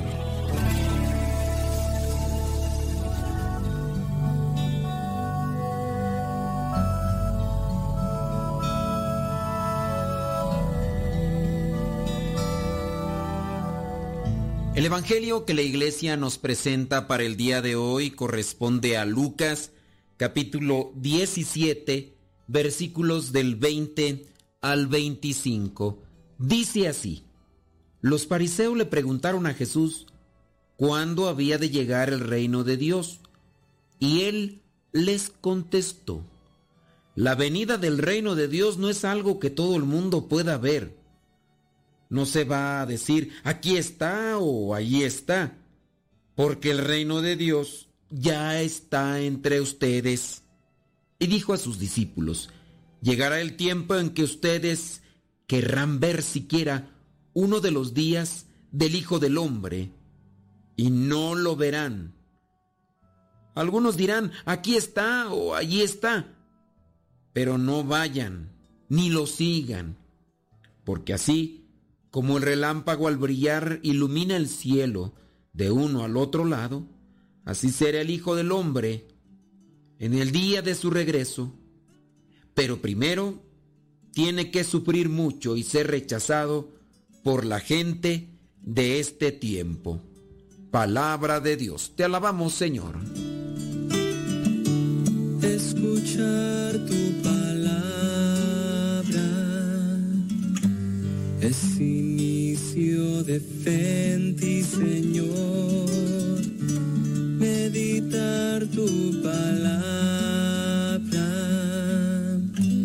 es captar tu mensaje de amor.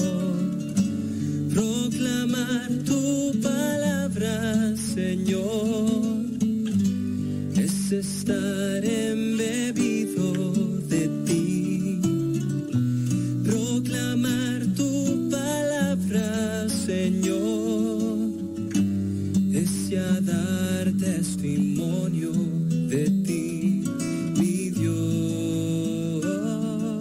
El Evangelio de hoy nos trae una discusión entre Jesús y los fariseos sobre el momento de la venida del reino. El Evangelio de hoy y de los próximos días tratan de la llegada del fin de los tiempos. Esto también porque ya estamos cercanos a finalizar el año litúrgico que termina muy diferente del año civil. Los fariseos le preguntan a Jesús cuándo había de llegar el reino de Dios y él dice, la venida del reino de Dios no es algo que todo el mundo pueda ver. Y aquí viene la cuestionante. ¿Qué necesitamos para ver la llegada del reino de Dios? Los fariseos pensaban que el reino podía llegar solamente si la gente llegaba a la perfecta observancia de la ley de Dios. Para ellos, la venida del reino sería la recompensa de Dios al buen comportamiento de la gente. Y en este caso, el que viene a ser el presidente de esta llegada, el llamado así Mesías, el ungido, el Salvador, llegaría de forma solemne, así como es un rey, y tendría que ser recibido por su pueblo. Pero Jesús les dice que es algo que no todo el mundo puede ver no es en este caso la llegada del reino de Dios como se observa la llegada de los reyes de la tierra. Para Jesús el reino de Dios ha llegado, ya está entre nosotros, independientemente de nuestro esfuerzo o de nuestro mérito. Jesús tiene otro modo de ver las cosas, tiene otra mirada para leer la vida. Prefiere al samaritano que vive en la gratitud a los nueve que piensan que merecen el bien de Dios, como en aquellos diez leprosos que fueron curados y que solamente el samaritano regresó. Jesús nos da a conocer que hay signos para entender la llegada del reino. Son señales. Dice, llegará el tiempo en que ustedes querrán ver siquiera uno de los días del Hijo del Hombre y no lo verán entonces, ¿qué es lo que impide ver el reino de Dios? ¿Por qué estos, aunque lo quisieran ver, no lo pueden ver? Algunos dirán, aquí está o allí está, pero no vayan ni lo sigan. El Hijo del Hombre aparecerá, dice, como el relámpago. Al brillar ilumina el cielo de un lado a otro. Y dice que así será la llegada del Hijo del Hombre en el día de, su regreso pero primero tiene que sufrir mucho y ser rechazado por la gente de este tiempo. Estas pues vienen a ser las señales del reino de Dios. El reino de Dios es el proyecto que tiene Dios para sus hijos e hijas. Un proyecto de fidelidad, de felicidad, que se cumple el reino de Dios se cumple cuando le amamos a Él y cuando amamos a las personas. Y es ahí donde uno no se debe de quedar con la estructura. Si bien hay una estructura, si bien hay una normatividad, si bien hay un reglamento u ordenanza, no es la ordenanza, no es la estructura, no viene a ser la acumulación de conceptos, ideas. Es a lo que nos lleva, en este caso, la estructura, la disciplina, el orden de todo. En este caso es amar a Dios sobre todas las cosas, pero también amar a los demás. Eso vendría a ser el reino de Dios. Pero obviamente eh, eh, tenemos que tener cuidado porque a veces nos desviamos y nos quedamos con la estructura o nos quedamos con las leyes, como en este caso los fariseos se quedan con la cuestión legalista, el cumplimiento de la pura ley. Cuando vivimos este doble y único amor, amar a Dios sobre todas las cosas y amar a los demás como nosotros mismos, Dios reina entre nosotros. Así pues entendemos que el reino de Dios no vendrá espectacularmente, no vendrá con nubes y con rayos y, y cosas estruendosas. El reino de Dios está dentro de nosotros cuando nosotros así abrazamos el mandamiento del amor, cuando nos esforzamos en vivirlo, ahí donde más nos cuesta, es ahí donde lo estamos cultivando, donde está germinando para que cuando nos toque, porque a todos nos va a tocar terminar de caminar en este mundo, Dios pueda decir, siervo fiel, siervo atento, siervo despierto, hiciste lo que te tocaba. El reino de Dios comienza pues en esta tierra, pero encontrará su perfección al final de la historia. En ese día Jesús, el Hijo del Hombre, brillará como un relámpago. También nosotros brillaremos al sentir el amor de nuestro Padre en toda su amplitud, al disfrutar de una fraternidad, porque así le podemos llamar, perfecta pero hasta que no llegue ese día, podemos decir con toda seguridad y radicalidad, la lucha contra la injusticia, contra la violencia, contra el pecado, va a ser muy dura, muy fuerte. Cada día que pasa nos distanciamos más de Dios y por ende la violencia, la pobreza, la injusticia, la corrupción, todas estas cosas van aumentando. Si Dios es un Dios de justicia, es un Dios de bondad, es un Dios de amor, es un Dios de caridad, de comprensión y de paciencia, pero actualmente estamos viviendo en un mundo que nos ofrece todo lo contrario de Dios, no podemos decir entonces que estamos en el reino de Dios. Está reinando el enemigo de Dios, el príncipe de este mundo, como así llama Jesús a Satanás en el Evangelio de Juan. Ya llega el que reina en este mundo, el príncipe de las tinieblas, el príncipe de este mundo. Él es el que gobierna aquí, el que controla los grupos que dominan en la economía, en el espectáculo,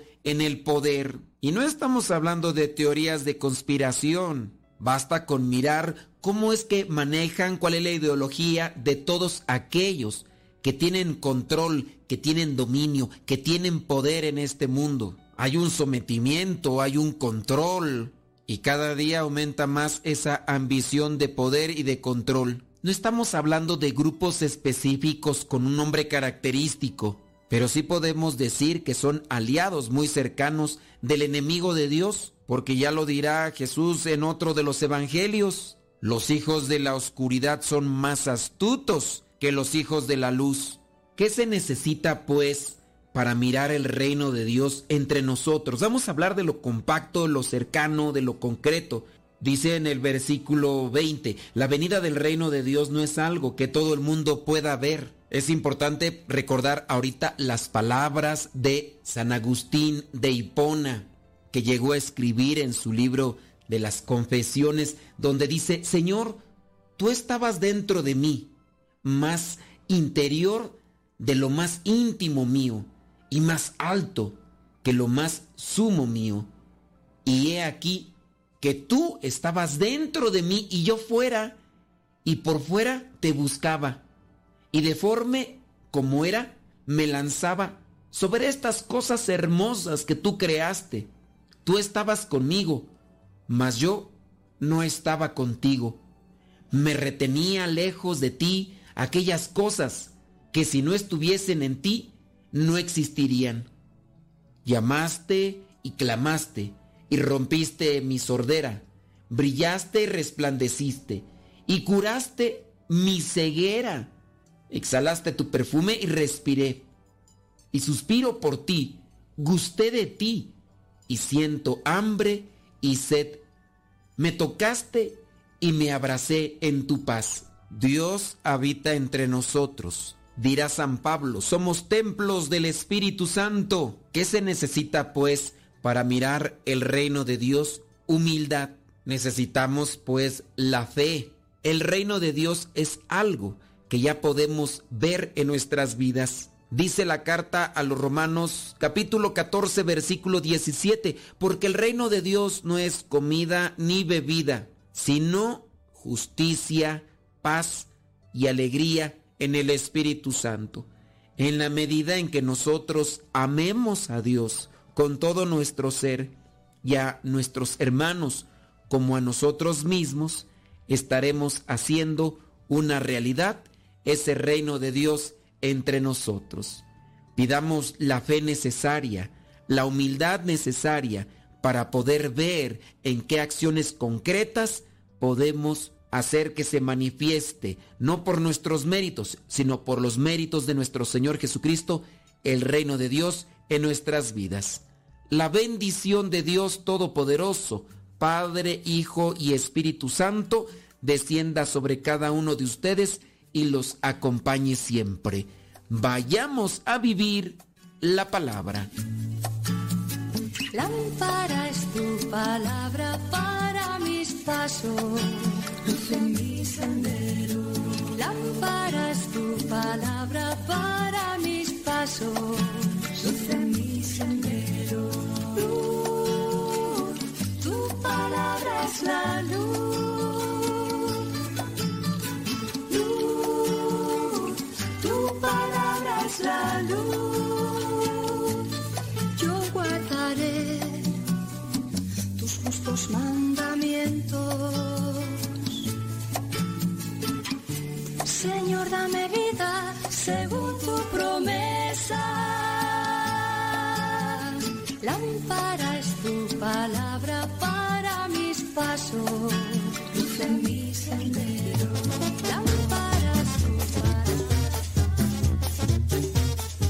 Tu Padre, mi nombre es Martín Rivera y lo escucho desde hace tres años por medio del Padre Martín Escobedo de los MSP de aquí de Fontana. Mi nombre es Gabriela Ramírez. Yo lo escucho desde Houston, Texas, y yo empecé a escuchar su programa por una amiga que se llama Elsa. Ella fue servidora de los misioneros de la palabra.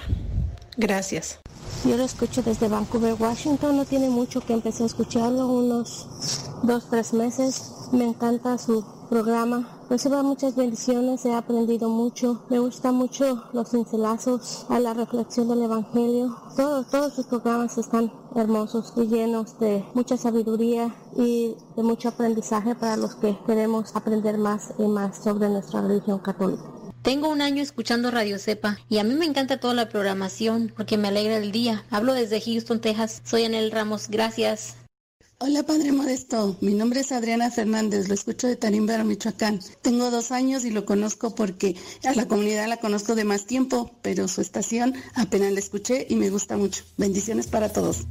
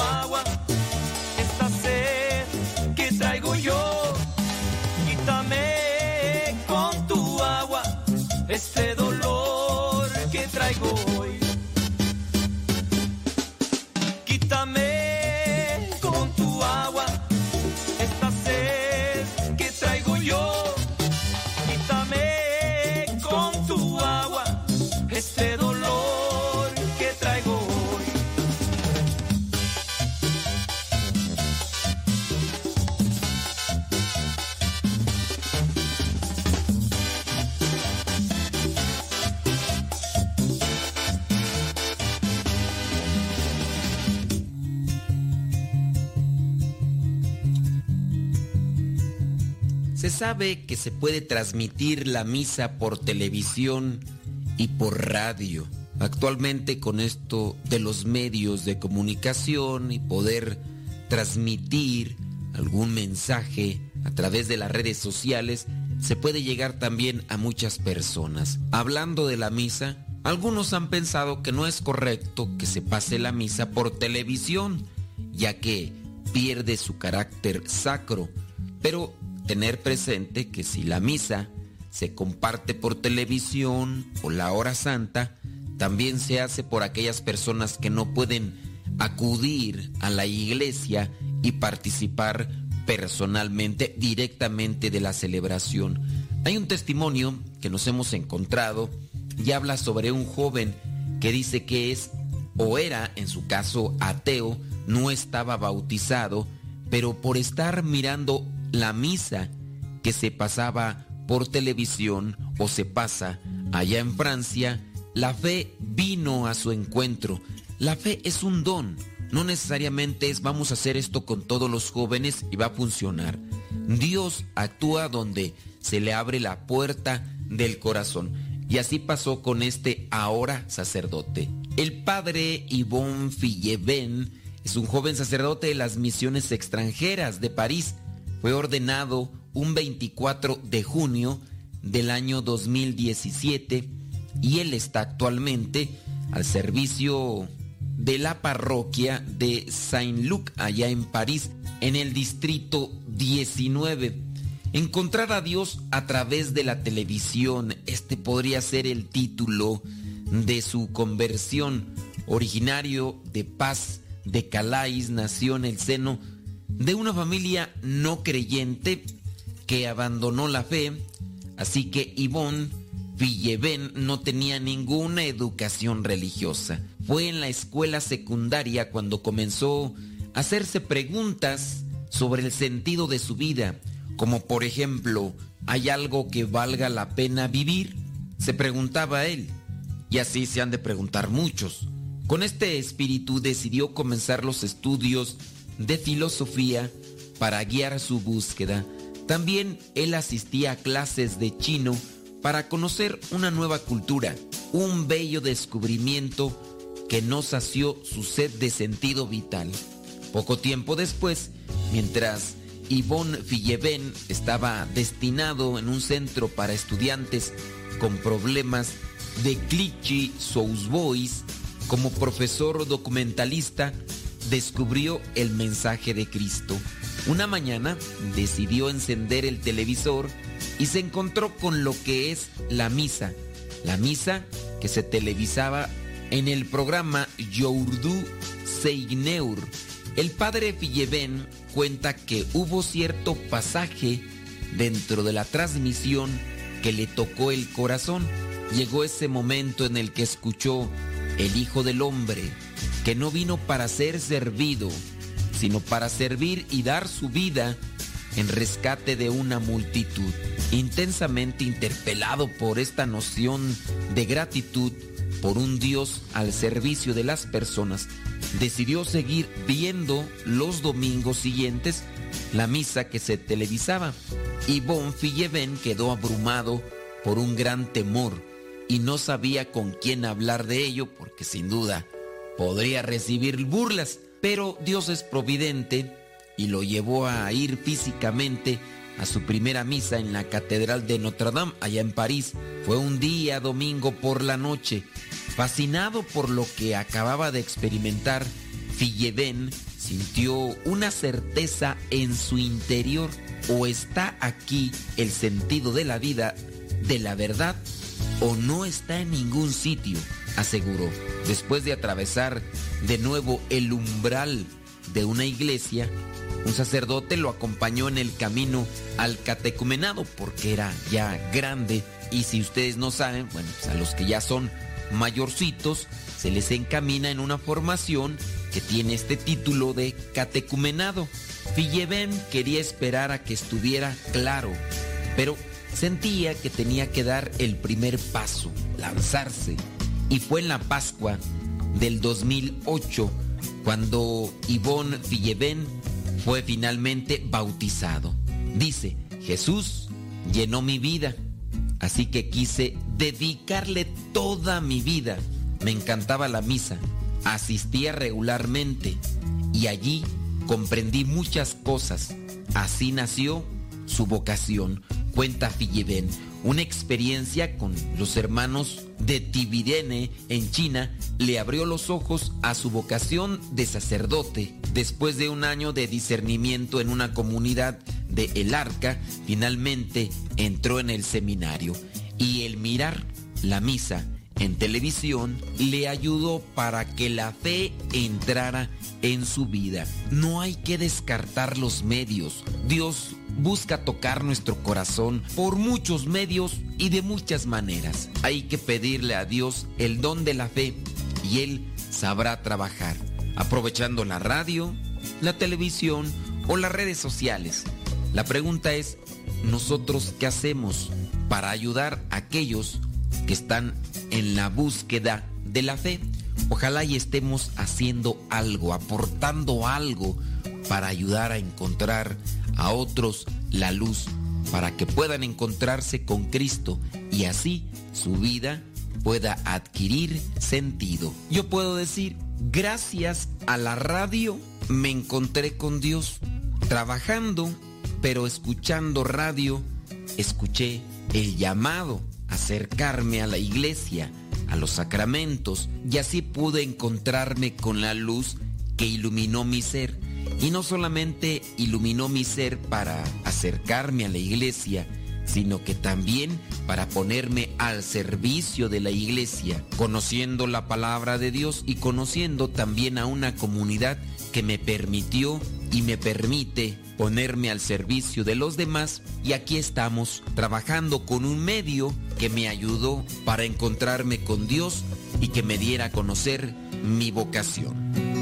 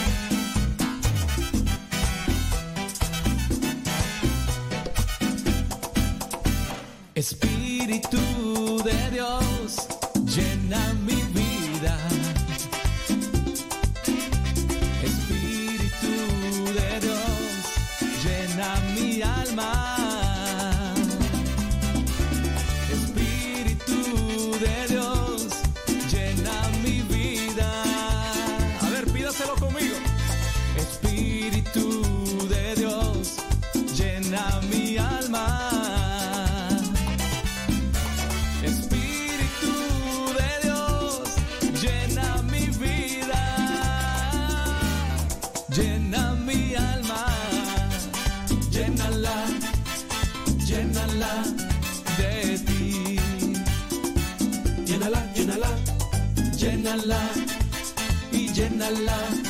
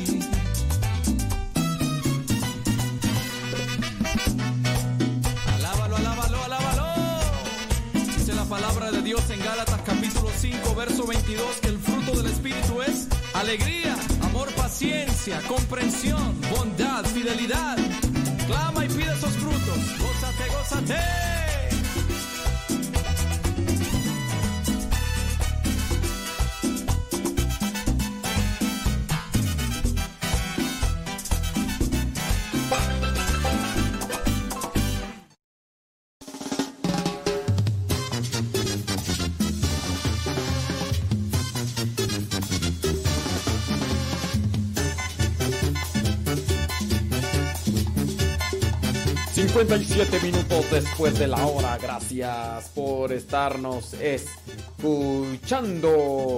¿Y qué quieres que te diga? Pues que, que Dios te, te bendiga... ...muchas, pero muchas gracias... Ahí estamos editando ya la radionovela... ...para el día de hoy... ...capítulo 13 de El Heraldo de Dios... ...gracias... Gracioso la vida. Déjame ver, acá me está escribiendo el hermano.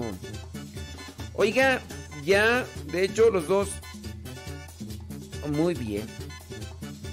Listo, Calisto. Ok, gracias. Muchas gracias. Listo, Calisto. Te mando saludos aquí en la radio. Estoy en programa en vivo. Dios te bendiga. Ándele, pues, es que me está mandando mensajes el seminarista Diego, que está allá en la casa, allá en Chicoloapan, a donde en un futuro nos vamos a cambiar y donde se están llevando a cabo, pues, las, las, remodelaciones de los, de los cuartitos que nos dieron para que ahí se ponga eh, los cuartitos de televisión. No son televisión, pues, pero. ¿Cómo- ¿Cómo será ahora eso tú? O sea, si no es televisión y se transmite por video YouTube, mm, los cuartitos de qué tú? Mm, Los, los las cuartos de videograbación o, o como antes se decía televisión porque la televisión era el aparato. Pero ahora, ¿cómo llamarle? Mm, ¿Cómo llamarle tú? No sé, no se me viene una, una idea. Sí. ¿Cómo sería tú? Si estamos ahí... mm, Leonor dice que ya vio la remodelación. ¿Fuiste, Leonor? ¿Fuiste? ¿Fuiste con Marta Juan Torres o... ¿O con quién? Dicen que hoy es cumpleaños de Fabi Nutritions. Felicidades. Que Dios te bendiga y cumplas muchos años más. Ándele pues, no. ¿Cómo, cómo sería el nombre tú? Radiovisión. No. No, no, no, no, no. ¿Cómo, cómo se le dice? Antes decía, vamos a ver un programa de televisión. Pero hoy no se le dice programa de televisión, algo que solamente ves por internet. Antes se decía telenovela. Pues ahorita ya las novelas eh, no ya son series, o sea, ya cambió el concepto. Si todavía se está transmitiendo por televisión, se le dicen telenovela. No, es que no me agarran la onda. No, es que no sé, no, no es, no es el título del lugar donde se va a hacer el, el- el ambiente. Antes se decía, vamos a hacer un programa de televisión porque era un programa de video que se iba a transmitir por televisión. Y entonces ahora ya no se transmiten por televisión, sino que se utiliza el internet. No, es que no, no, no, no, no, no me están agarrando la... No me están agarrando la onda. No, ¿cómo se le llama a los programas de video que se transmiten ahora por internet? ¿Cómo se les dice? Programa de video por internet está muy largo. Programa de televisión. Mm, series, no. No, no, no, no, no, no. No, no, no. Por ejemplo, la radio.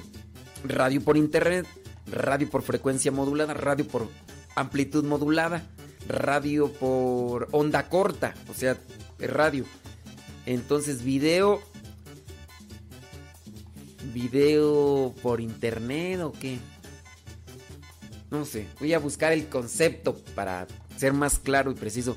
Pero ya Leonor y Marta Juan Torres ayer se echaron una vueltecita allí a, mm, a los lugares donde se están acomodando para... Se está acondicionando sets, sets o son los cuartitos para grabar videos, para grabar videos que se van a estar transmitiendo en los canales de internet que tenemos de los misioneros servidores de la palabra. En un futuro, pues tenemos pensado hacer eh, cortometrajes, eh, videos de vidas de santos o explicando eso. La radio va a seguir, la radio va a seguir aparte porque la radio, la radio, ¿no? Pero tenemos ya el proyecto de en un futuro hacer estos videos de formación y de información.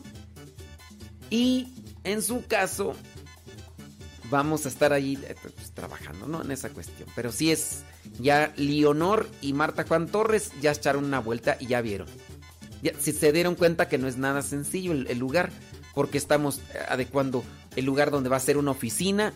La oficina es un lugar donde no solamente voy a estar yo, donde van a estar el grupo de compañeros, hermanos de comunidad para planear proyectos, proyectos de video, proyectos de radio, proyectos incluso de edición, donde también vamos a recibir a personas para asesorar cómo hacer transmisiones y todo eso que quisieran hacer apostolado.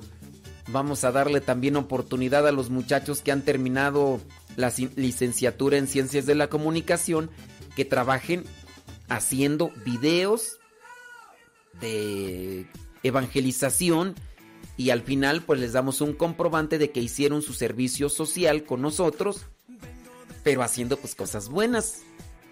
También vamos a hacer cierto tipo de capacitación para laicos que quieran aprender cómo hacer lo básico para hacer una transmisión por internet. Ustedes dicen, ay, pues qué chiste tiene, ay, ni que fuera tan ignorante. Tiene su chiste, tiene su chiste.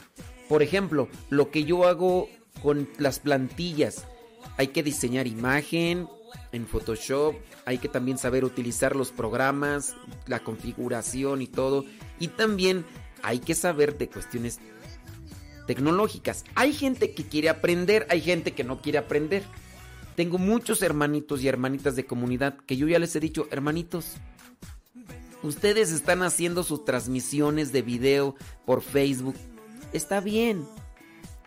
Pero tengan en cuenta que hay que cumplir con los estándares básicos para que la transmisión pues sea más receptiva por parte de la gente.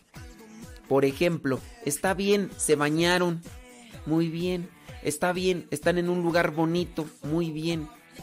Está bien, tienen un teléfono que se ve más o menos clarito, está bien. Pero 70% es audio. 30%, 40% video. Si hay buen audio, se complementa con el video y la gente se va a quedar. Si hay buen video, pero no hay buen audio, ¿Y qué es lo que pasa con muchos de mis hermanitos y mis hermanitas? Pero yo ya les dije, me ignoran y luego hasta se enojan. Ay, pues venlo a hacer tú. No, pero te estoy diciendo pues que compren. Cuesta muy caro un microfonito, miren, cuesta 250 pesos. No cuesta caro. Pues venlo a hacer tú, pues no que no, no te gusta. No es que no me guste.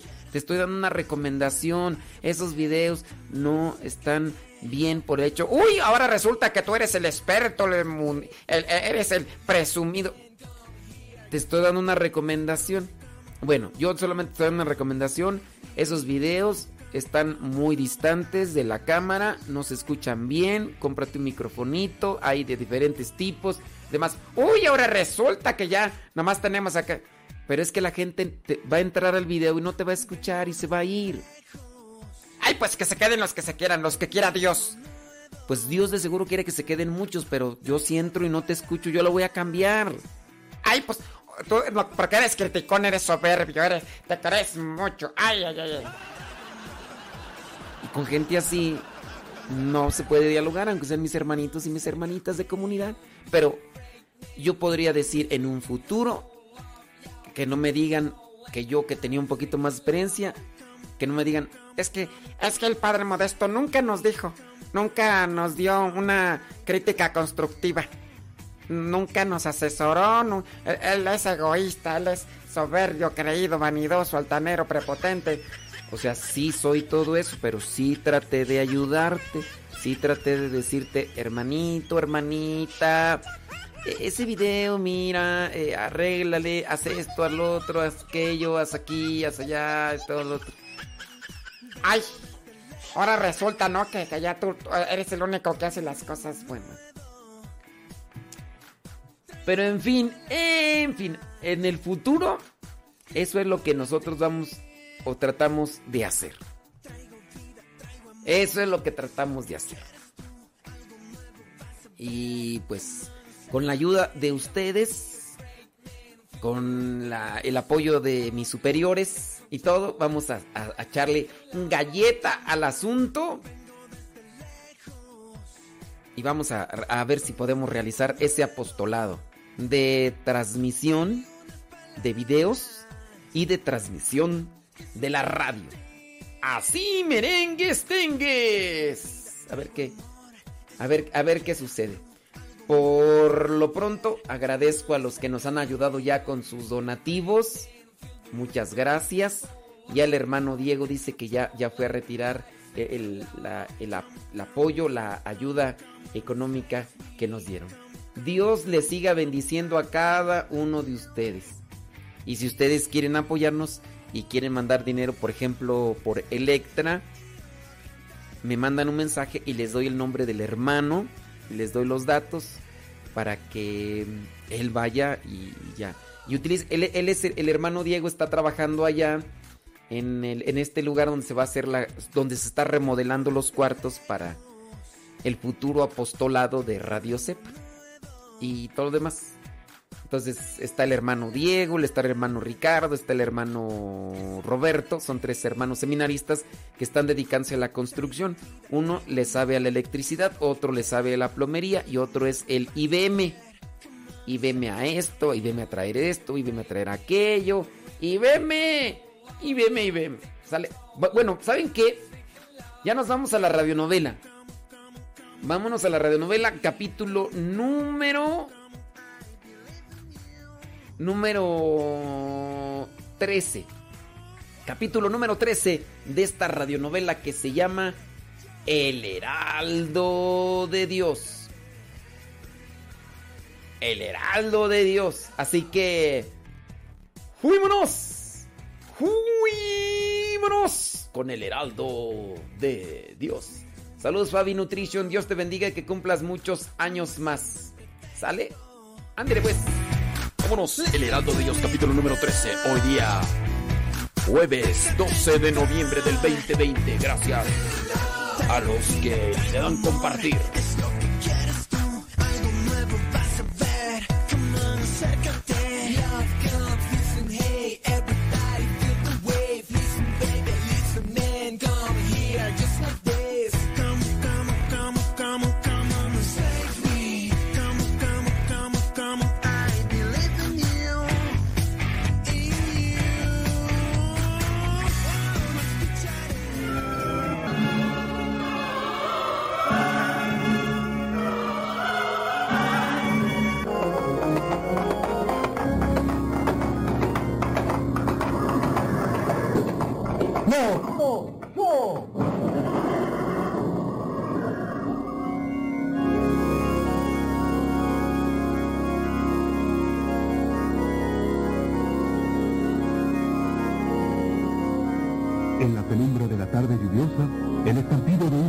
Asustó al caballo que resbaló en el fango del camino y arrojó al suelo a su jinete.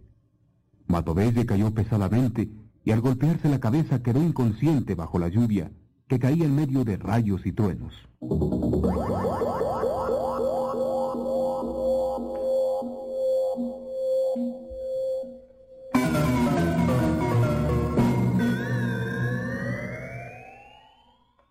El caballo se rehizo y asustado emprendió a galope el camino de regreso.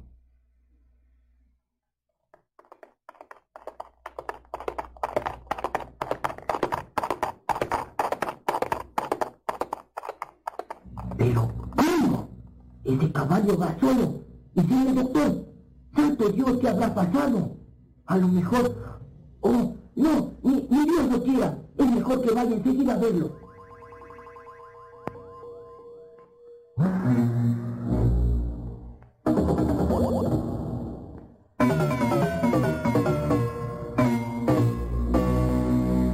Preocupado, prepara su rústico caballo y monta bajo un verdadero diluvio. El hombre va asustado, presiente que algo malo ha sucedido. Tú buen jinete, pero con semejante tiempo, a lo mejor cayó en algún barranco. Oh, virgencita, a que no sea nada grave.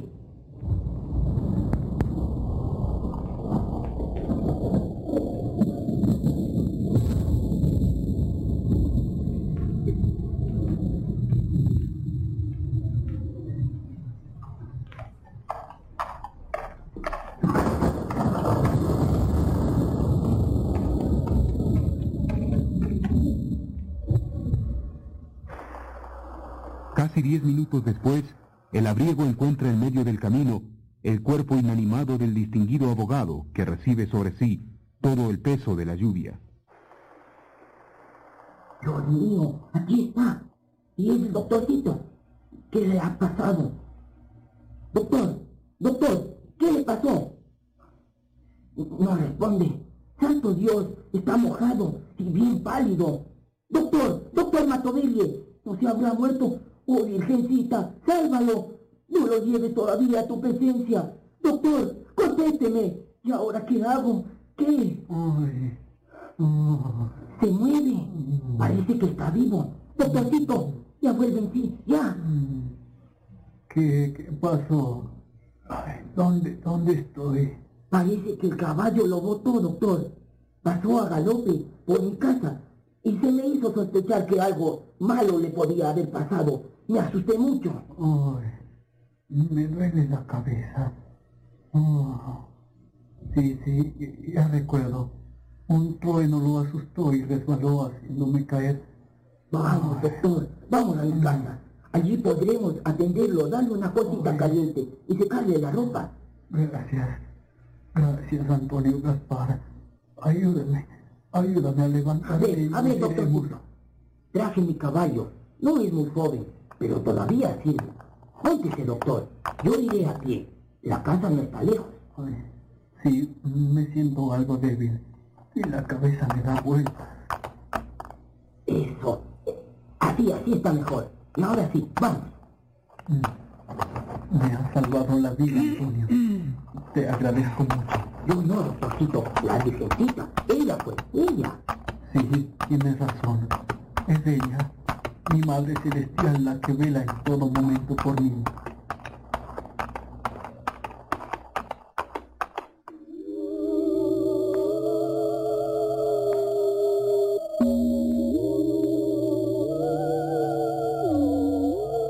Bajo la fuerte lluvia, llegaron hasta la pobre casa del campesino y allí atendieron a Matovelle.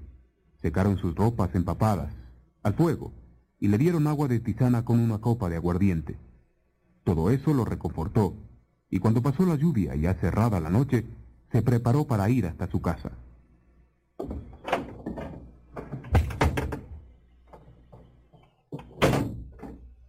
Yo iré con usted, doctorcito. No me quedaría tranquilo, ni mi mujer tampoco si lo dejamos ir solo. Puede darle algún desmayo y no haber nadie quien lo ayude. No, no lo creo necesario. De aquí a Cuenca no hay más de media hora de camino. Yo iré con usted y regresaré enseguida. Bueno, si insistes vamos... Ay, Mm, Pero antes quiero agradecerte mucho lo que hiciste por mí. Me salvaste la vida. Aún estaría tendido entre el barro si no llegabas en mi auxilio. Ay, No sabe cómo me alegro de haber podido ayudarle. Pagarle de alguna forma lo que usted hizo por mí, a sacarme de la cárcel, comprobando mi inocencia. Era mi deber, Antonio Gaspar. Y ahora me has demostrado con creces tu gratitud. Que Dios te bendiga, hijo. Vamos, doctorcito, ya no llueve.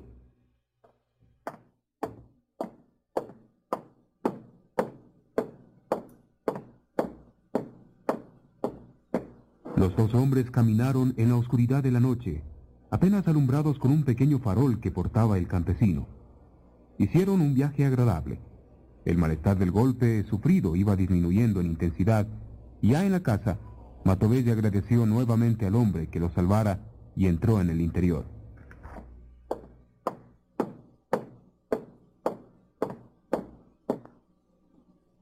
Santo Dios, ¿qué ha sido de ti, Julio? Me has tenido en una inquietud tremenda. ¿Qué te pasó? Ay, pues tuve un accidente, hermana. ¿Un accidente? Pero dime, ¿estás herido? Oh, y esa ropa llena de tierra. Cálmate, cálmate, cálmate y te contaré todo. Ayúdame a sacarme el poncho y las botas. Ya sé, el caballo te botó al suelo, ¿verdad? Ah, Sí, eso fue. Estuve tendido no sé cuánto tiempo en el camino, bajo la lluvia que caía y los truenos que retumbaban. Virgencita del socorro. ¿Y quién te salvó? ¿Quién te ayudó? Bueno, es todo lo que tengo que contarte. Me sentaré, porque me duele la cabeza y no me siento del todo bien.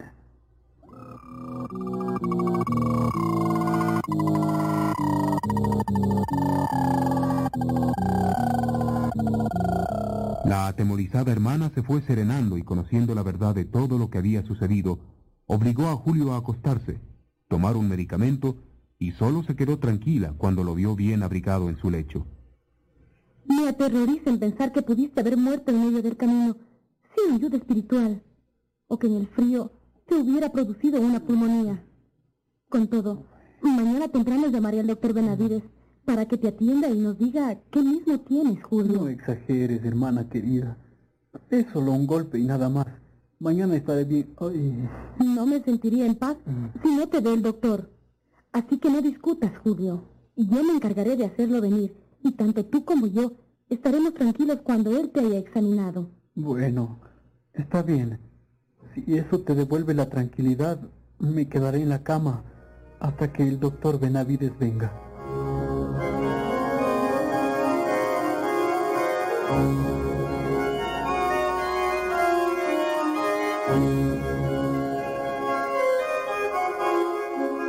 Efectivamente, la diligente hermana madrugó a llamar al médico, el que llegó cuando Julio tomaba su desayuno, en su cama.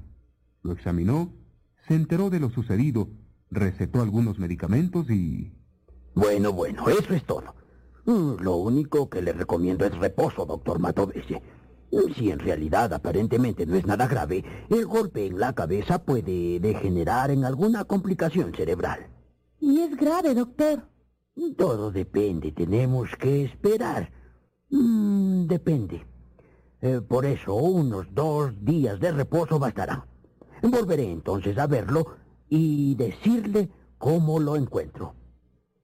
Pero mis clases en la universidad, mis clientes estarán... Todo eso puede esperar. Solo será unos días, doctor. Absoluto reposo. Comida liviana y nada de visitas. Dos días. Descuide, doctor. Yo me encargaré de que sus órdenes se cumplan. Y gracias. Gracias por haber venido.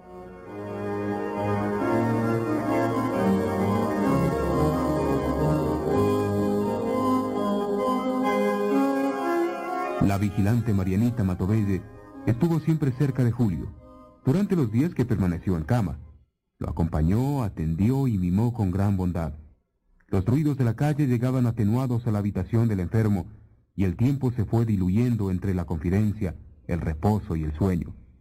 Pero una conversación en especial fue la que dio la tónica del estado de ánimo en que se debatía en silencio Julio.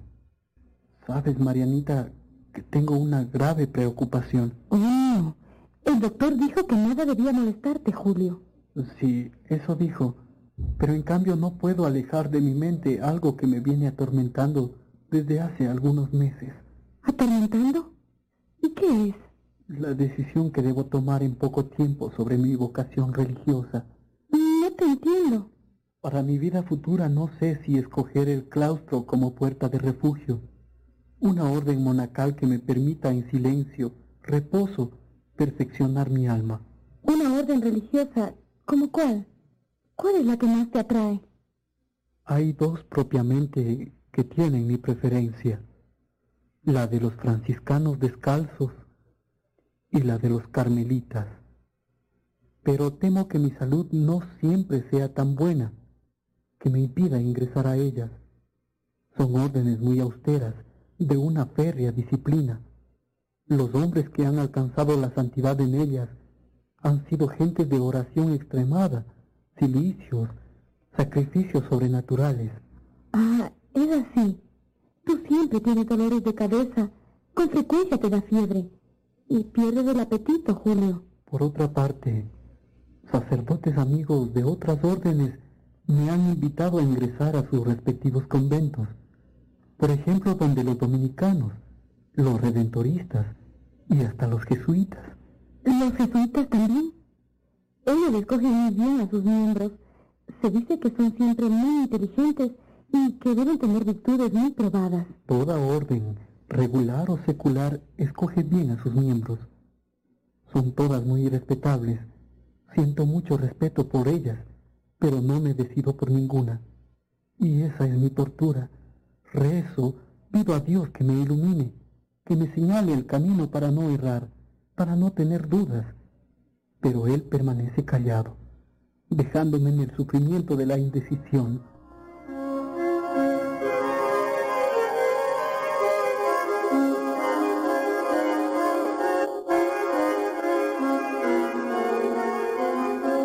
El espíritu de Matovelle estaba en ascuas. Su claro pensamiento se debatía en angustiosas preguntas. ¿Una orden religiosa con convento? ¿Pero cuál? ¿Una vida de sacerdote seglar? ¿Cuál sería el camino mejor logrado?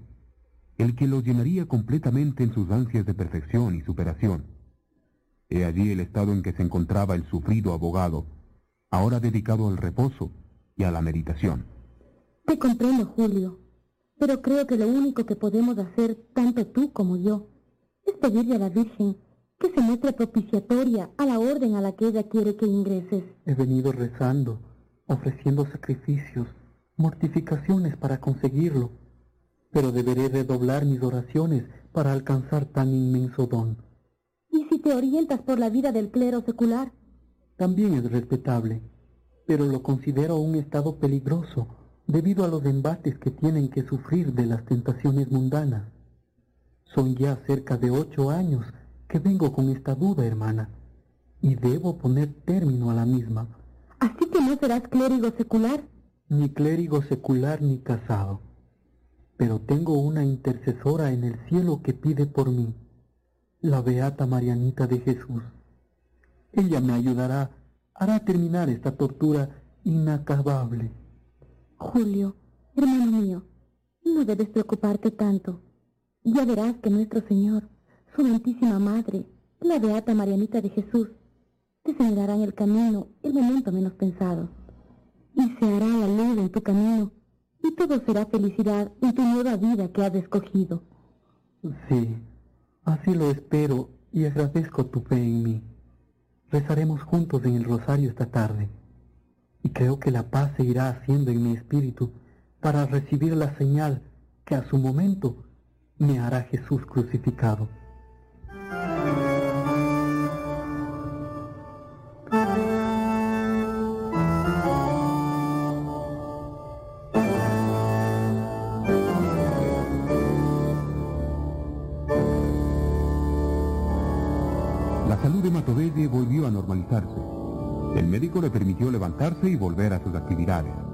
Él se sintió renovado. Acudió a la universidad y luego fue a visitar al doctor Franco, con quien tuvo una prolongada entrevista. Ya te he dicho, Julio, si deseas ingresar a la compañía de Jesús, Tienes mi apoyo y el de los demás padres que te conocen. Serás bien recibido. Tendrás tranquilidad para tus estudios, apostolado para tus ideas y siempre estarás rodeado de jóvenes ansiosos de conocer la verdad de nuestra santa religión. Sí, padre. Lo sé y se lo agradezco.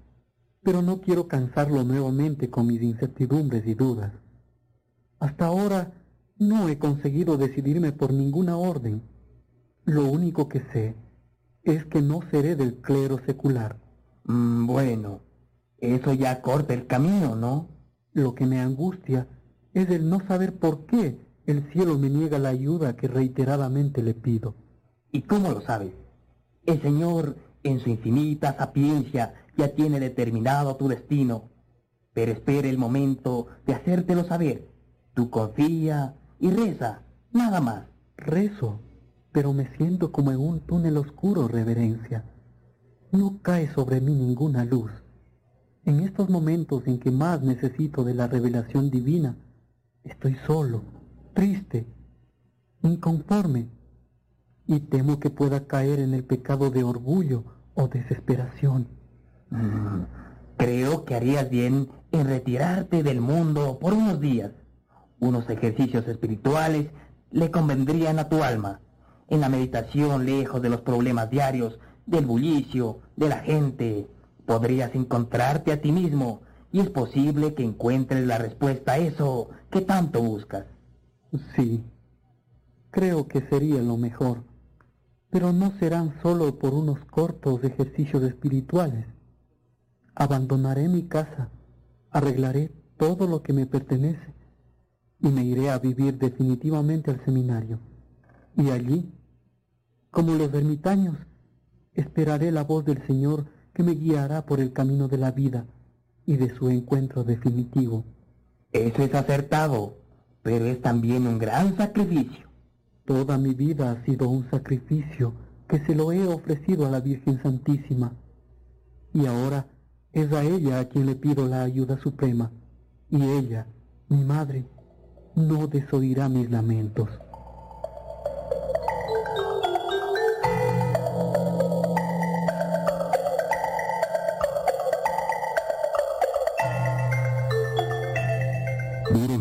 Soportó el alma de Matovella en aquellos días. Con frecuencia el sueño huía de sus ojos y las horas de la noche pasaban pesadas, lentas, angustiosas, dando paso a la mañana. Durante el día, el silencio en que se sumía o la soledad que buscaba demostraban claramente todo el mundo convulso que en su interior se agitaba. Leía libros piadosos, vidas de santos, el martirologio y rezaba. Sobre todo pasaba horas enteras frente al Santísimo Sacramento, arrodillado y en éxtasis.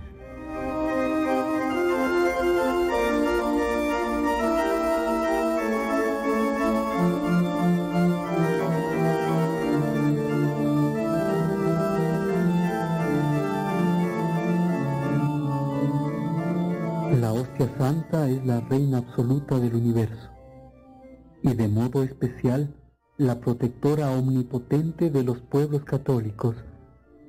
Para imitar la vida eucarística de nuestro Señor, debemos aceptar con resignación las pruebas que la providencia nos envía, ofrecerse voluntariamente como una víctima para ser inmolado según el beneplácito divino y pedir a Dios humillaciones, trabajos y aún la muerte más dolorosa y terrible para mejor conformarse con la víctima divina.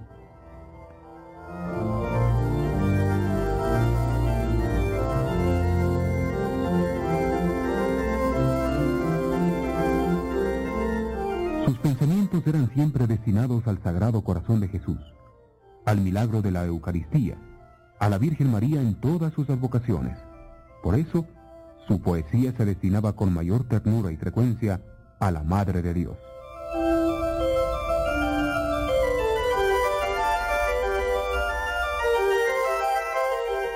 Dios te salve, Reina y Madre, Madre de misericordia, al pie de la cruz, constante, afligida y dolorosa. Dulce Madre, tus dolores son del alma, ricas joyas, son espléndidos luceros de nuestra inmortal corona. Madre de Dios, admirable, por todos tus hijos ora que alcancemos las promesas de Jesucristo en la gloria.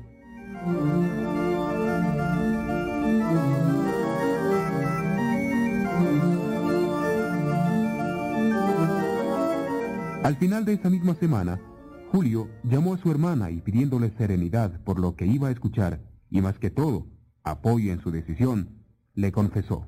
Tú sabes, Marianita, que he soportado una larga etapa de tensiones espirituales. Pero si en verdad estas no han desaparecido del todo, al menos creo que puedo alcanzar mi paz interior. Ayúdame a encontrarla. ¿Y qué has decidido, Julio? Créeme, que sea lo que sea, siempre estará bien. Siempre será lo mejor. Sí, hermana. Debo agradecerte todo, absolutamente toda la bondad que has tenido para conmigo. Has sido un ángel custodio en mi vida. Dios te pagará con creces la misericordia que has derramado sobre mí en todo momento. No, no digas eso, Julio. Solo he tratado de ser una hermana buena, una mujer lista para ayudarte. Dios nos ha bendecido. Sí, nos ha bendecido y ha comenzado a guiarme con mano firme. He decidido, Marianita, abandonar esta casa e irme a vivir al seminario. Pero, ¿qué dices? Dejar esta casa. Dejarme sola. Tarde o temprano, esto tenía que suceder. Sabes que mi vida será en un convento y que tendría que separarme de ti. Sí, lo sabía, pero deseaba que no llegara ese día, porque me iba a causar mucha pena, mucha soledad. Todos esos son sacrificios que nos obliga la vida a realizar, hermana. Hay que ofrecérselos a Dios. Él sabrá valorarlos para el día del juicio final. Pero, ¿qué voy a hacer sin ti? No te volveré a ver más. No, no, no es así. Vendré a verte con cierta frecuencia. Pero compréndeme y ayúdame. Debo hacerlo.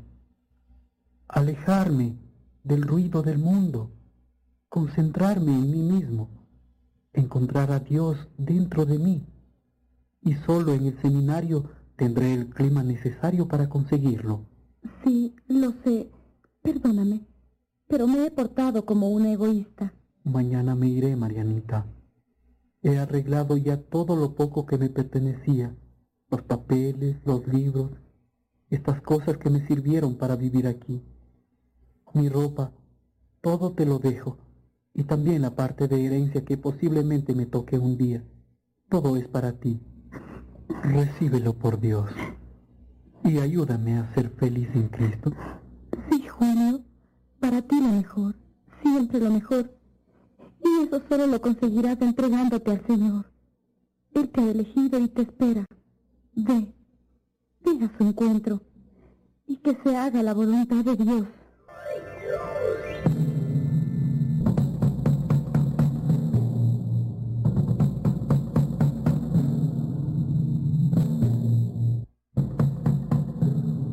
Esa misma tarde, con una pequeña maleta en que llevaba algo de su ropa, algunos libros piadosos y papeles con sus poesías y reflexiones místicas, Julio abandonó su casa y se dirigió al seminario. No sabes la alegría que me causa verte, Julio. Al fin has decidido lo más conveniente para tu vida. Ingresar al seminario es una buena medida. He obedecido los dictados de mi corazón, reverencia. Pero es solo el comienzo. Todavía en mi interior hay una lucha tremenda de dudas y certezas. Bueno, pero el Señor te ayudará a encontrar el camino. Aquí tendrás la paz que necesitas, la soledad indispensable para encontrarte a ti mismo. Trabajo, seguirás con la cátedra de Derecho Público y el clima de tranquilidad y oración te será propicia. Eso es lo que espero y, busco, Padre. ¿Quién será tu confesor en esta casa? He escogido al Padre Félix Grisart. Él dirigirá, como hasta aquí, mi vida espiritual. Mm, Bueno, Julio, ven, te indicaré cuál será tu habitación.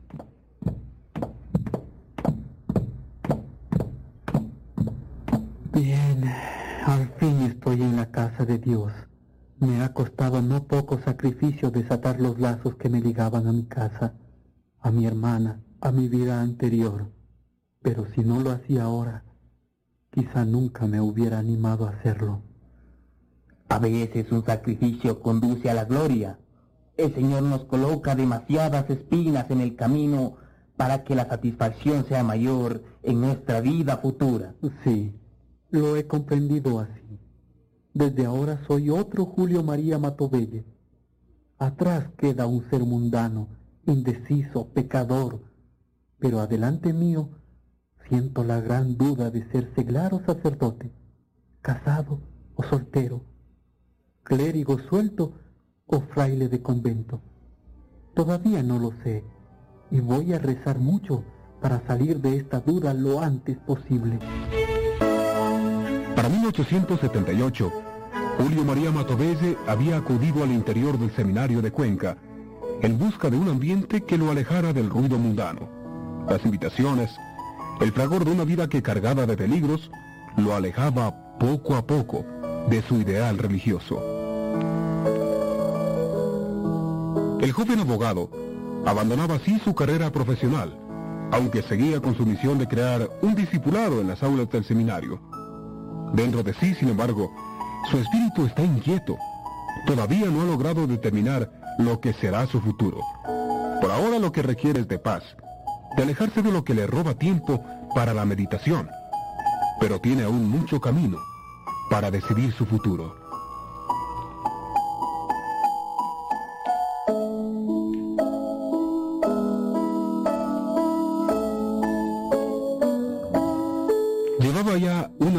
El seminario, cuando entabló amistad con un joven seminarista, piadoso y lleno de virtudes, que llevaba una vida tranquila, dedicada al estudio, a la oración y a la perfección de su alma. Aquí, en el seminario, entre los compañeros, se ha comentado mucho su ingreso, doctor Matovelle. Se ha comentado. ¿Y por qué? Bueno, porque todos conocemos su prestigio, la forma como ha conseguido destacarse en la vida profesional y también por la piedad que ha demostrado desde que llegó a esta casa. Oh, no, no hay que exagerar, amigo. Yo admiro, en cambio, la paz que transmiten ustedes en todos sus actos, cuando están en clase, cuando rezan en la capilla o simplemente cuando están en recreo. Hay alegría en los juegos, en los cantos. Eso demuestra que están en paz con su conciencia. Sí, la oración nos hace ser felices. Es verdad. Pero usted también, doctor, es piadoso. Permanece en la capilla largas horas. Su alma debe estar en paz. Y sin embargo, no es así, Luis. Tengo muchas angustias que trato de combatir con la oración, con las mortificaciones, pero no lo consigo todavía. ¿Es que hay algo que le preocupa? ¿Algo que dejó fuera en la ciudad? No, allá no dejé más que preocupaciones, tentaciones, ocasiones de pecado que me iban arrastrando a zonas peligrosas. Me siento tranquilo de estar protegido tras estos muros, pero el problema está dentro de mí, en mi propio espíritu, que se mantiene muy inquieto. No lo sé todavía. Durante muchos años pensé que mi camino sería el pertenecer a una orden regular, pero ahora he comenzado a dudar también de eso. ¿Y por qué? ¿No le agrada ser el sacerdote del siglo? Yo me estoy preparando para hacerlo y siento que mi alma se salvará, salvando también almas en cualquier parroquia o caserío al que mis superiores me envíen.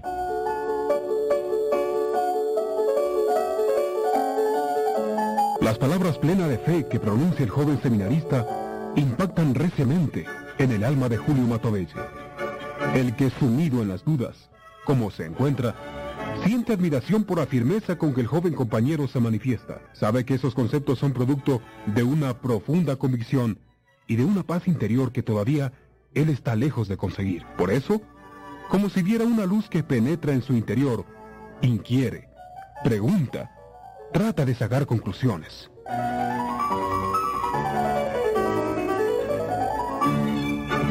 He abandonado al mundo.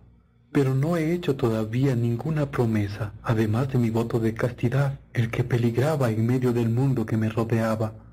Mi vocación, amigo mío, está todavía en manos de Dios. Y el Señor a veces demora en darnos la señal que necesitamos. Y eso es una agonía dolorosa que solo la conocemos los que la hemos vivido. Sueño con ir a París a estudiar en el seminario de San Sulpicio. Ojalá no se malogren mis planes. Tengo casi todo arreglado para viajar. Quisiera conocer Europa, los santuarios más célebres en donde la Virgen Santísima se ha manifestado a los mortales. Lourdes, Fátima, Coimbra. Qué maravilloso será visitar esos lugares, arrodillarse a las plantas de la Madre de Dios, allí en los lugares en donde se hizo la revelación.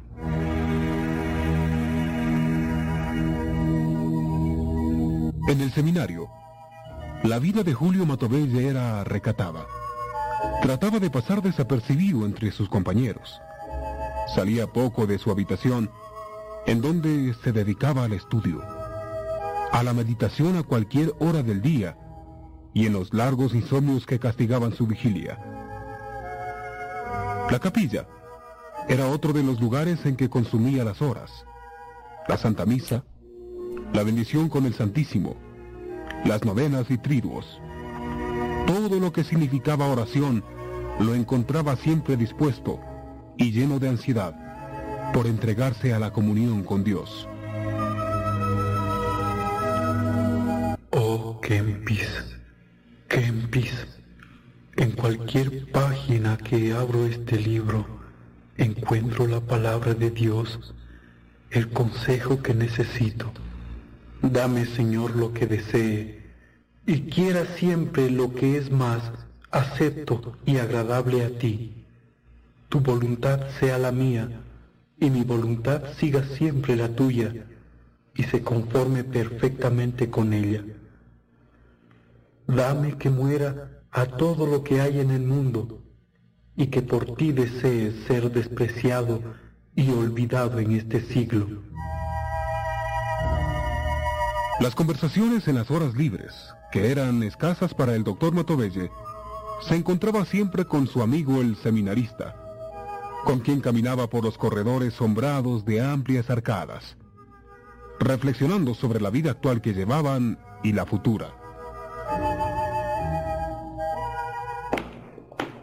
Como le iba diciendo, doctor, escogí el ser sacerdote seglar porque quiero probar que el nombre de Dios es bueno en cualquier parte y que con su ayuda se puede ganar el cielo.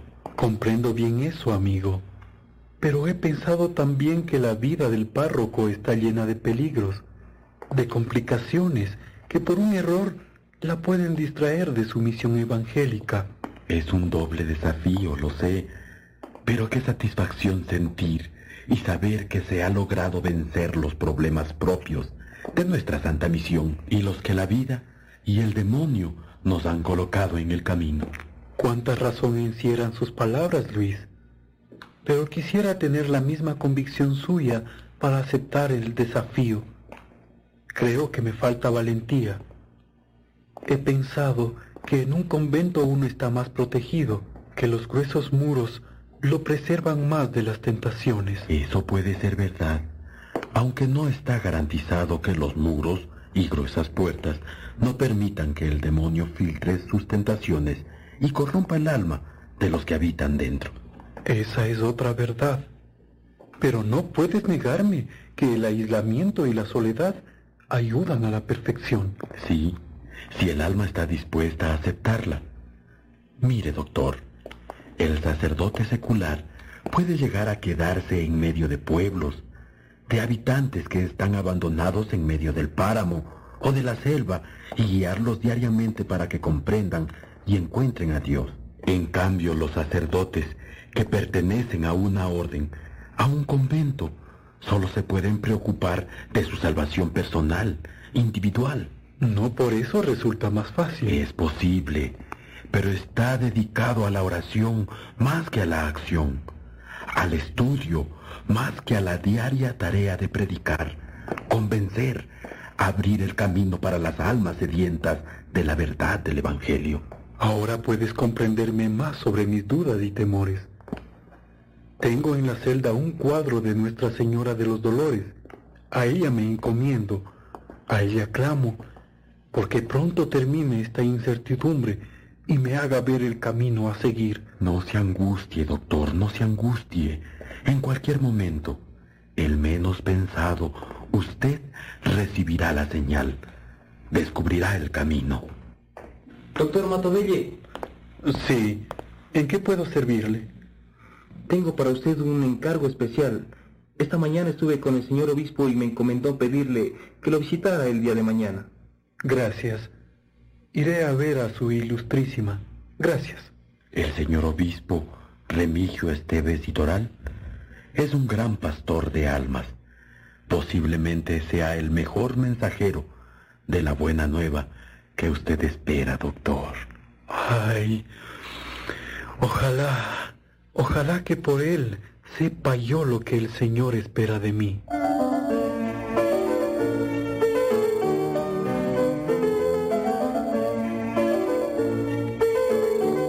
Las horas que siguieron al aviso de que el obispo lo esperaba fueron arduas. La oración ocupó la mayor parte de las horas. Pero en cuanto amaneció, asistió con unción a la misa, recibió la Eucaristía y se preparó a visitar al prelado.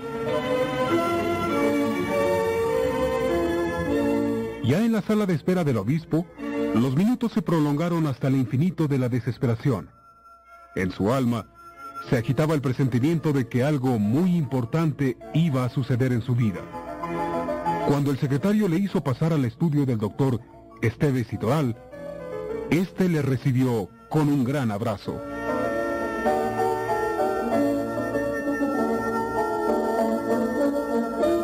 Mi querido doctor Matodelie, me permití mandarlo a llamar, ya que no tengo la suerte de recibir sus visitas. Ilustrísima, no he querido abusar de su tiempo ni de su bondad para conmigo.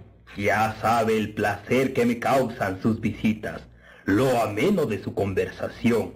No debe olvidar a este pastor de almas que no siempre tiene la suerte de encontrar interlocutores inteligentes. Vaya, lo tendré presente para venir a visitarlo con más frecuencia. Tome asiento, doctor, y vamos a conversar un instante sobre usted.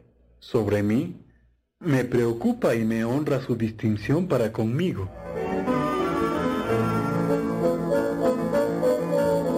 Nuevamente, están frente a frente el obispo bondadoso y conocedor de las almas cristianas, y el abogado apuesto y algo pálido por las vigilias y las penitencias, a que se ha sometido en sentido de sacrificio en los últimos meses. El prelado sonríe, como buen padre, y mirándole fijamente a los ojos como si tratara de descubrir lo que detrás de las pupilas de Matovelle se ocultara, le pregunta. ¿Cómo se ha sentido últimamente, Julio? Quisiera decirle que bien, en paz, pero estaría mintiéndole y mintiéndome. No he tenido muchos instantes de tranquilidad espiritual, reverencia, salvo los momentos de la misa y la comunión.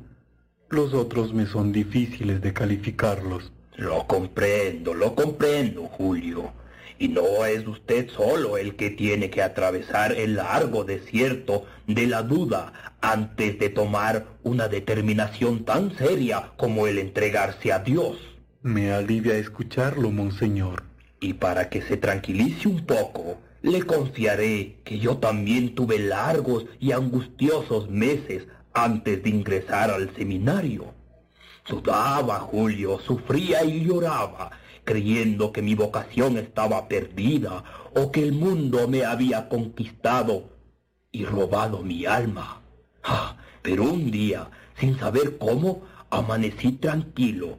Había tenido un sueño en el que el Señor me tomaba de la mano y me encaminaba hasta la puerta del templo, invitándome a entrar. Así que me despedí de mi madre, tomé una pequeña maleta con mis artículos personales y me fui al seminario. Oh, Es maravilloso. ¿Cómo quisiera que a mí también el Señor me diera una señal definitiva para comenzar a caminar y no regresar a ver atrás? Eso es importante, porque regresar a ver es tan peligroso como se atrevió a hacerlo la mujer de Lot y se convirtió en estatua de sal. Quisiera obtener esa señal, pero hasta ahora no se produce. Pero su intención de seguir la carrera eclesiástica no ha variado. En absoluto. Abandoné mi casa para trasladarme al seminario en un afán de encontrar el camino, forzando a la providencia para que el tiempo sea más corto y poder dedicarme con mayor vigor a servir a Dios. Bien, bien. Estoy enterado de su conducta en el seminario. Es admirable. Sirve usted de ejemplo hasta los superiores de esa casa, lo cual me llena de satisfacción. Oh, no. Todos los superiores son unos santos sacerdotes que me guían y consuelan. Pues bien, Julio. Al llegar le dije que íbamos a hablar de usted y de su futuro, y en eso estamos. Veo que sigue indeciso sobre ser sacerdote secular o de alguna orden regular. ¿Es que ninguna le agrada? Al contrario, encuentro de muchas de ellas demasiadas exigencias que temo no poder cumplir. He recibido propuestas de los dominicos, redentoristas y jesuitas para que, si deseo, ingrese a sus órdenes. Me parece haberte oído decir que te gustaba la orden franciscana. Sí, siempre me ha gustado la adustez y severidad de los franciscanos o carmelitas, pero sus reglas son muy estrictas, muy severas, y mi salud no ha sido nunca muy buena, por lo que temo fracasaría en ellas. Bien, bien, Julio. He comprendido tu caso, eh, que lo vengo conociendo y vigilando desde hace algún tiempo. Tú eres un hombre del Señor. En cualquier parte que estés, llevarás consigo la misión de su Evangelio. Él espera mucho de ti, especialmente ahora, en que la situación de la Iglesia en el país se presenta oscura y nada optimista. El Señor espera de mí, pero no me ayuda en esta honda crisis en que me encuentro. Pues vamos a ayudarle al Señor, ¿no te parece? Como tu obispo y guía, te ordeno que te ordenes sacerdote lo antes posible. Los ojos de Matovelle se fijan hondamente asombrados en el rostro apacible, pero sereno del prelado. Casi duda de lo que acaba de escuchar, de su intención y del profundo significado que la orden encierra. Trata de sonreír un instante después, pero la sonrisa se le cuaja en los labios, sin atreverse a pronunciar. Calla, mientras el obispo Esteves Citoral lo observa cuidadosamente, presintiendo la tempestad que sus palabras han desatado en el alma de Matovelle. Reverencia, ¿me ha dicho usted eso para aprobarme o en broma? Bien sabes, Julio, que en cuestión de salvación de almas no hago bromas. Entonces, en realidad, ¿usted cree que... Creo que ha llegado la hora de no postergar ni un momento más tu decisión. Estás maduro para entender y ayudar a la obra del Señor. Dios necesita de hombres como tú. Para ello ha venido preparándote y estás listo. Por eso te ordeno que te ordenes sacerdote lo antes posible. Una vez que hubo salido del despacho del obispo, Matovelle llegó al seminario, entró a la capilla y se arrodilló bajo el cuadro de la imagen de la Virgen Dolorosa, y alzando los ojos, comenzó a rezar emocionado, con los ojos arrasados en lágrimas. Madre, madre mía, ayúdame. No me abandones ahora, como nunca lo has hecho. Mírame postrado ante ti, y así quiero estar en esta vida y por toda la eternidad. Estoy desconcertado. Siento vértigo ante lo inesperado, ante lo que la vida me ha preparado sin yo saberlo. Virgen mía, intercede por mí ante su Santísimo Hijo. Yo quiero ser sacerdote, quiero ser templo vivo de su palabra, pero tengo miedo, Madre. Solo tú puedes ayudarme, consolarme, iluminarme en el camino que se abre ante mí. Tengo que obedecer al Señor Obispo, pero confiando en ti, sintiendo tu mano maternal sobre mi corazón, sobre mi cabeza, sobre mi alma. Al día siguiente, permaneció mucho más tiempo en la capilla. Estaba desconcertado, pensando en el ofrecimiento hecho al obispo, de volver y contestar su propuesta de una manera definitiva. Al salir de la capilla, lo estaba esperando su amigo, el seminarista Luis.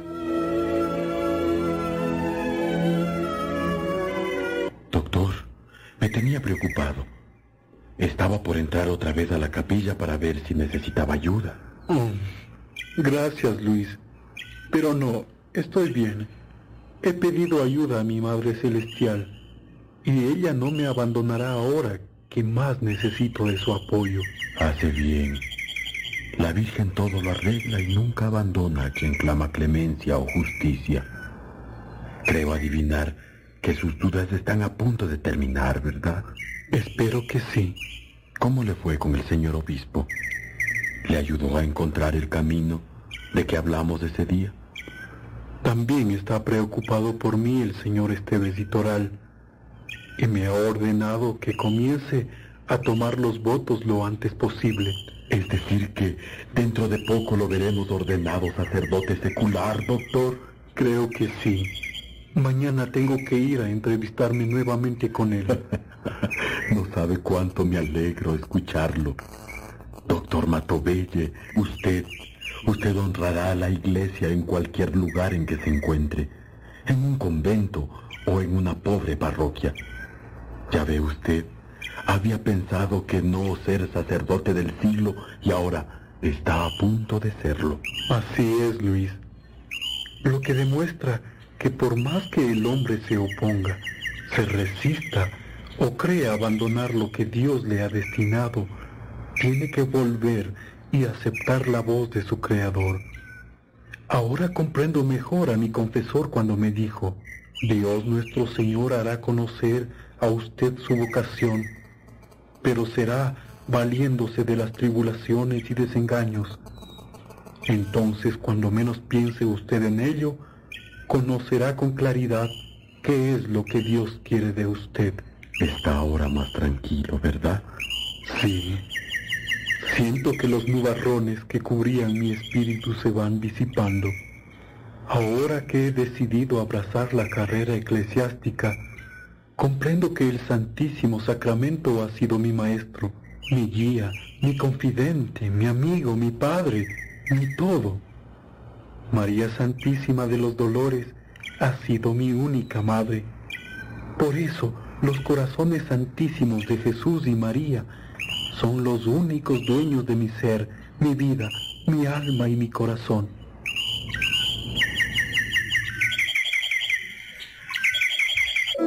Al día siguiente, tal como había ofrecido al señor obispo, el doctor Matovelle acudió al palacio episcopal y después de hacerse anunciar, fue recibido por el prelado con la misma simpatía que las veces anteriores.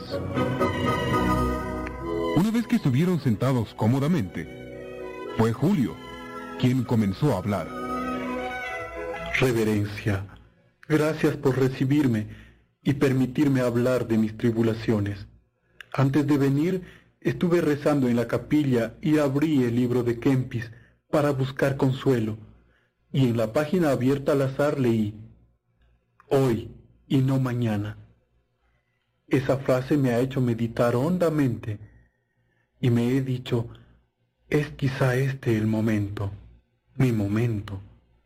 Quizá mañana ya esté muerto, repose bajo la tierra, sin haber podido cumplir lo que me había sido señalado como tarea. Hoy y no mañana. Hermosísima reflexión, Julio. Eso indica que debes iniciar el camino hoy mismo, no llevar pan, ni alforja, ni vestido, porque Dios proveerá en el futuro. Bien, y he venido a decirle que acepto su orden, que no me siento en capacidad de discutirla, pero solo quisiera alcanzar un favor. ¿Cuál es ese favor? Un mayor plazo para ordenarme. No me siento todavía lo suficientemente preparado, monseñor. Eso hará solo prolongar la agonía en que te encuentras, hijo. Debes ordenarte de diácono dentro de pocos días, en las próximas témporas de Pentecostés. La palabra del obispo había vuelto a ser perentoria. No admitía disyuntivas y prolongaciones. Y a pesar de que Julio argumentó, suplicó y pidió mayores plazos para ingresar en el sacerdocio, el obispo Esteves y Toral no cedió.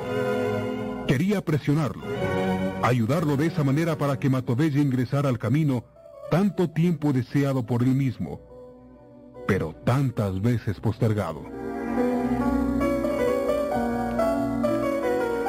Pero, señor obispo, compréndame. Quisiera estar mejor preparado para ser más digno de la misión encomendada. Usted ha hecho voto de castidad. Usted sabe latín mejor que muchos de nosotros.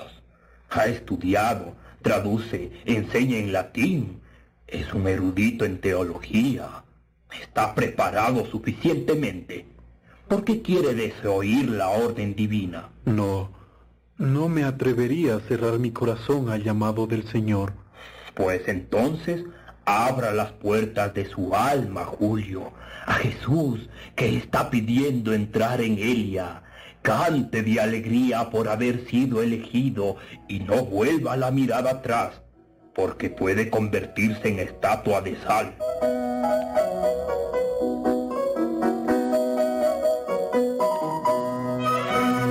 Iluminado con una luz diferente, asombrado de los destinos humanos, regresó Matovella al seminario. En su alma se agitaban sensaciones encontradas. La alegría del camino emprendido, el temor de lo inesperado, la salvación de su alma y el sentir sobre él de la mano maternal de María, la Madre de Dios.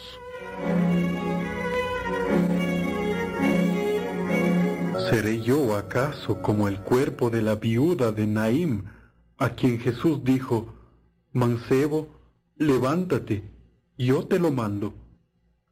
¿Seré yo acaso ese cadáver que está esperando la orden de Jesús y al oírla no puede desoírla? Santo Dios, es tu Hijo Divino el que me resucita, el que me ordena echar a andar alejándome del pecado. Voy a ti, Señor, voy a ti, por intermedio de mi Madre Celestial, la Reina del Cielo, la Virgen Santísima. Hemos presentado El Heraldo de Dios.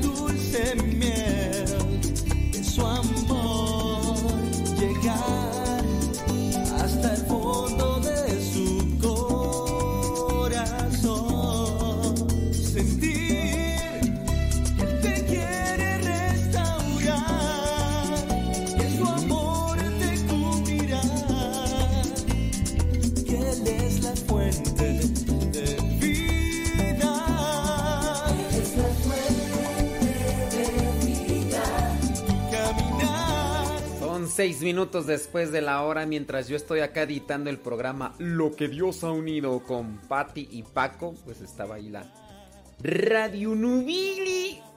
Muchas gracias por su compañía y su cercanía y también por compartir el programa. Muchas, pero muchas gracias. Ya le vamos a dar el corte ahorita y vamos a transmitir ahora, hoy día jueves 12 de noviembre, el programa Lo que Dios ha unido. Déjame ver comentarios, a ver si no hay por ahí alguna cosa que tengamos que responder para el momento. Mm, no, no, no hay, creo. Déjame revisar. Tron, tron, tron. Saludos a Odalis. Ahí en Perú. Gracias. Marta Juan Torres en Chicoloapan dice. Ándele. Em, ta, ta, ta, no. No hay preguntas, no hay comentarios. Muy bien. Bueno, hacemos el corte en Radio Cepa. En- hacemos el corte en Facebook y ahorita inicia el programa Lo que Dios ha unido con Patti y. Y después regresamos con el programa De todo un poco para el católico. Tu caminar, tu sostén, no habrá temor.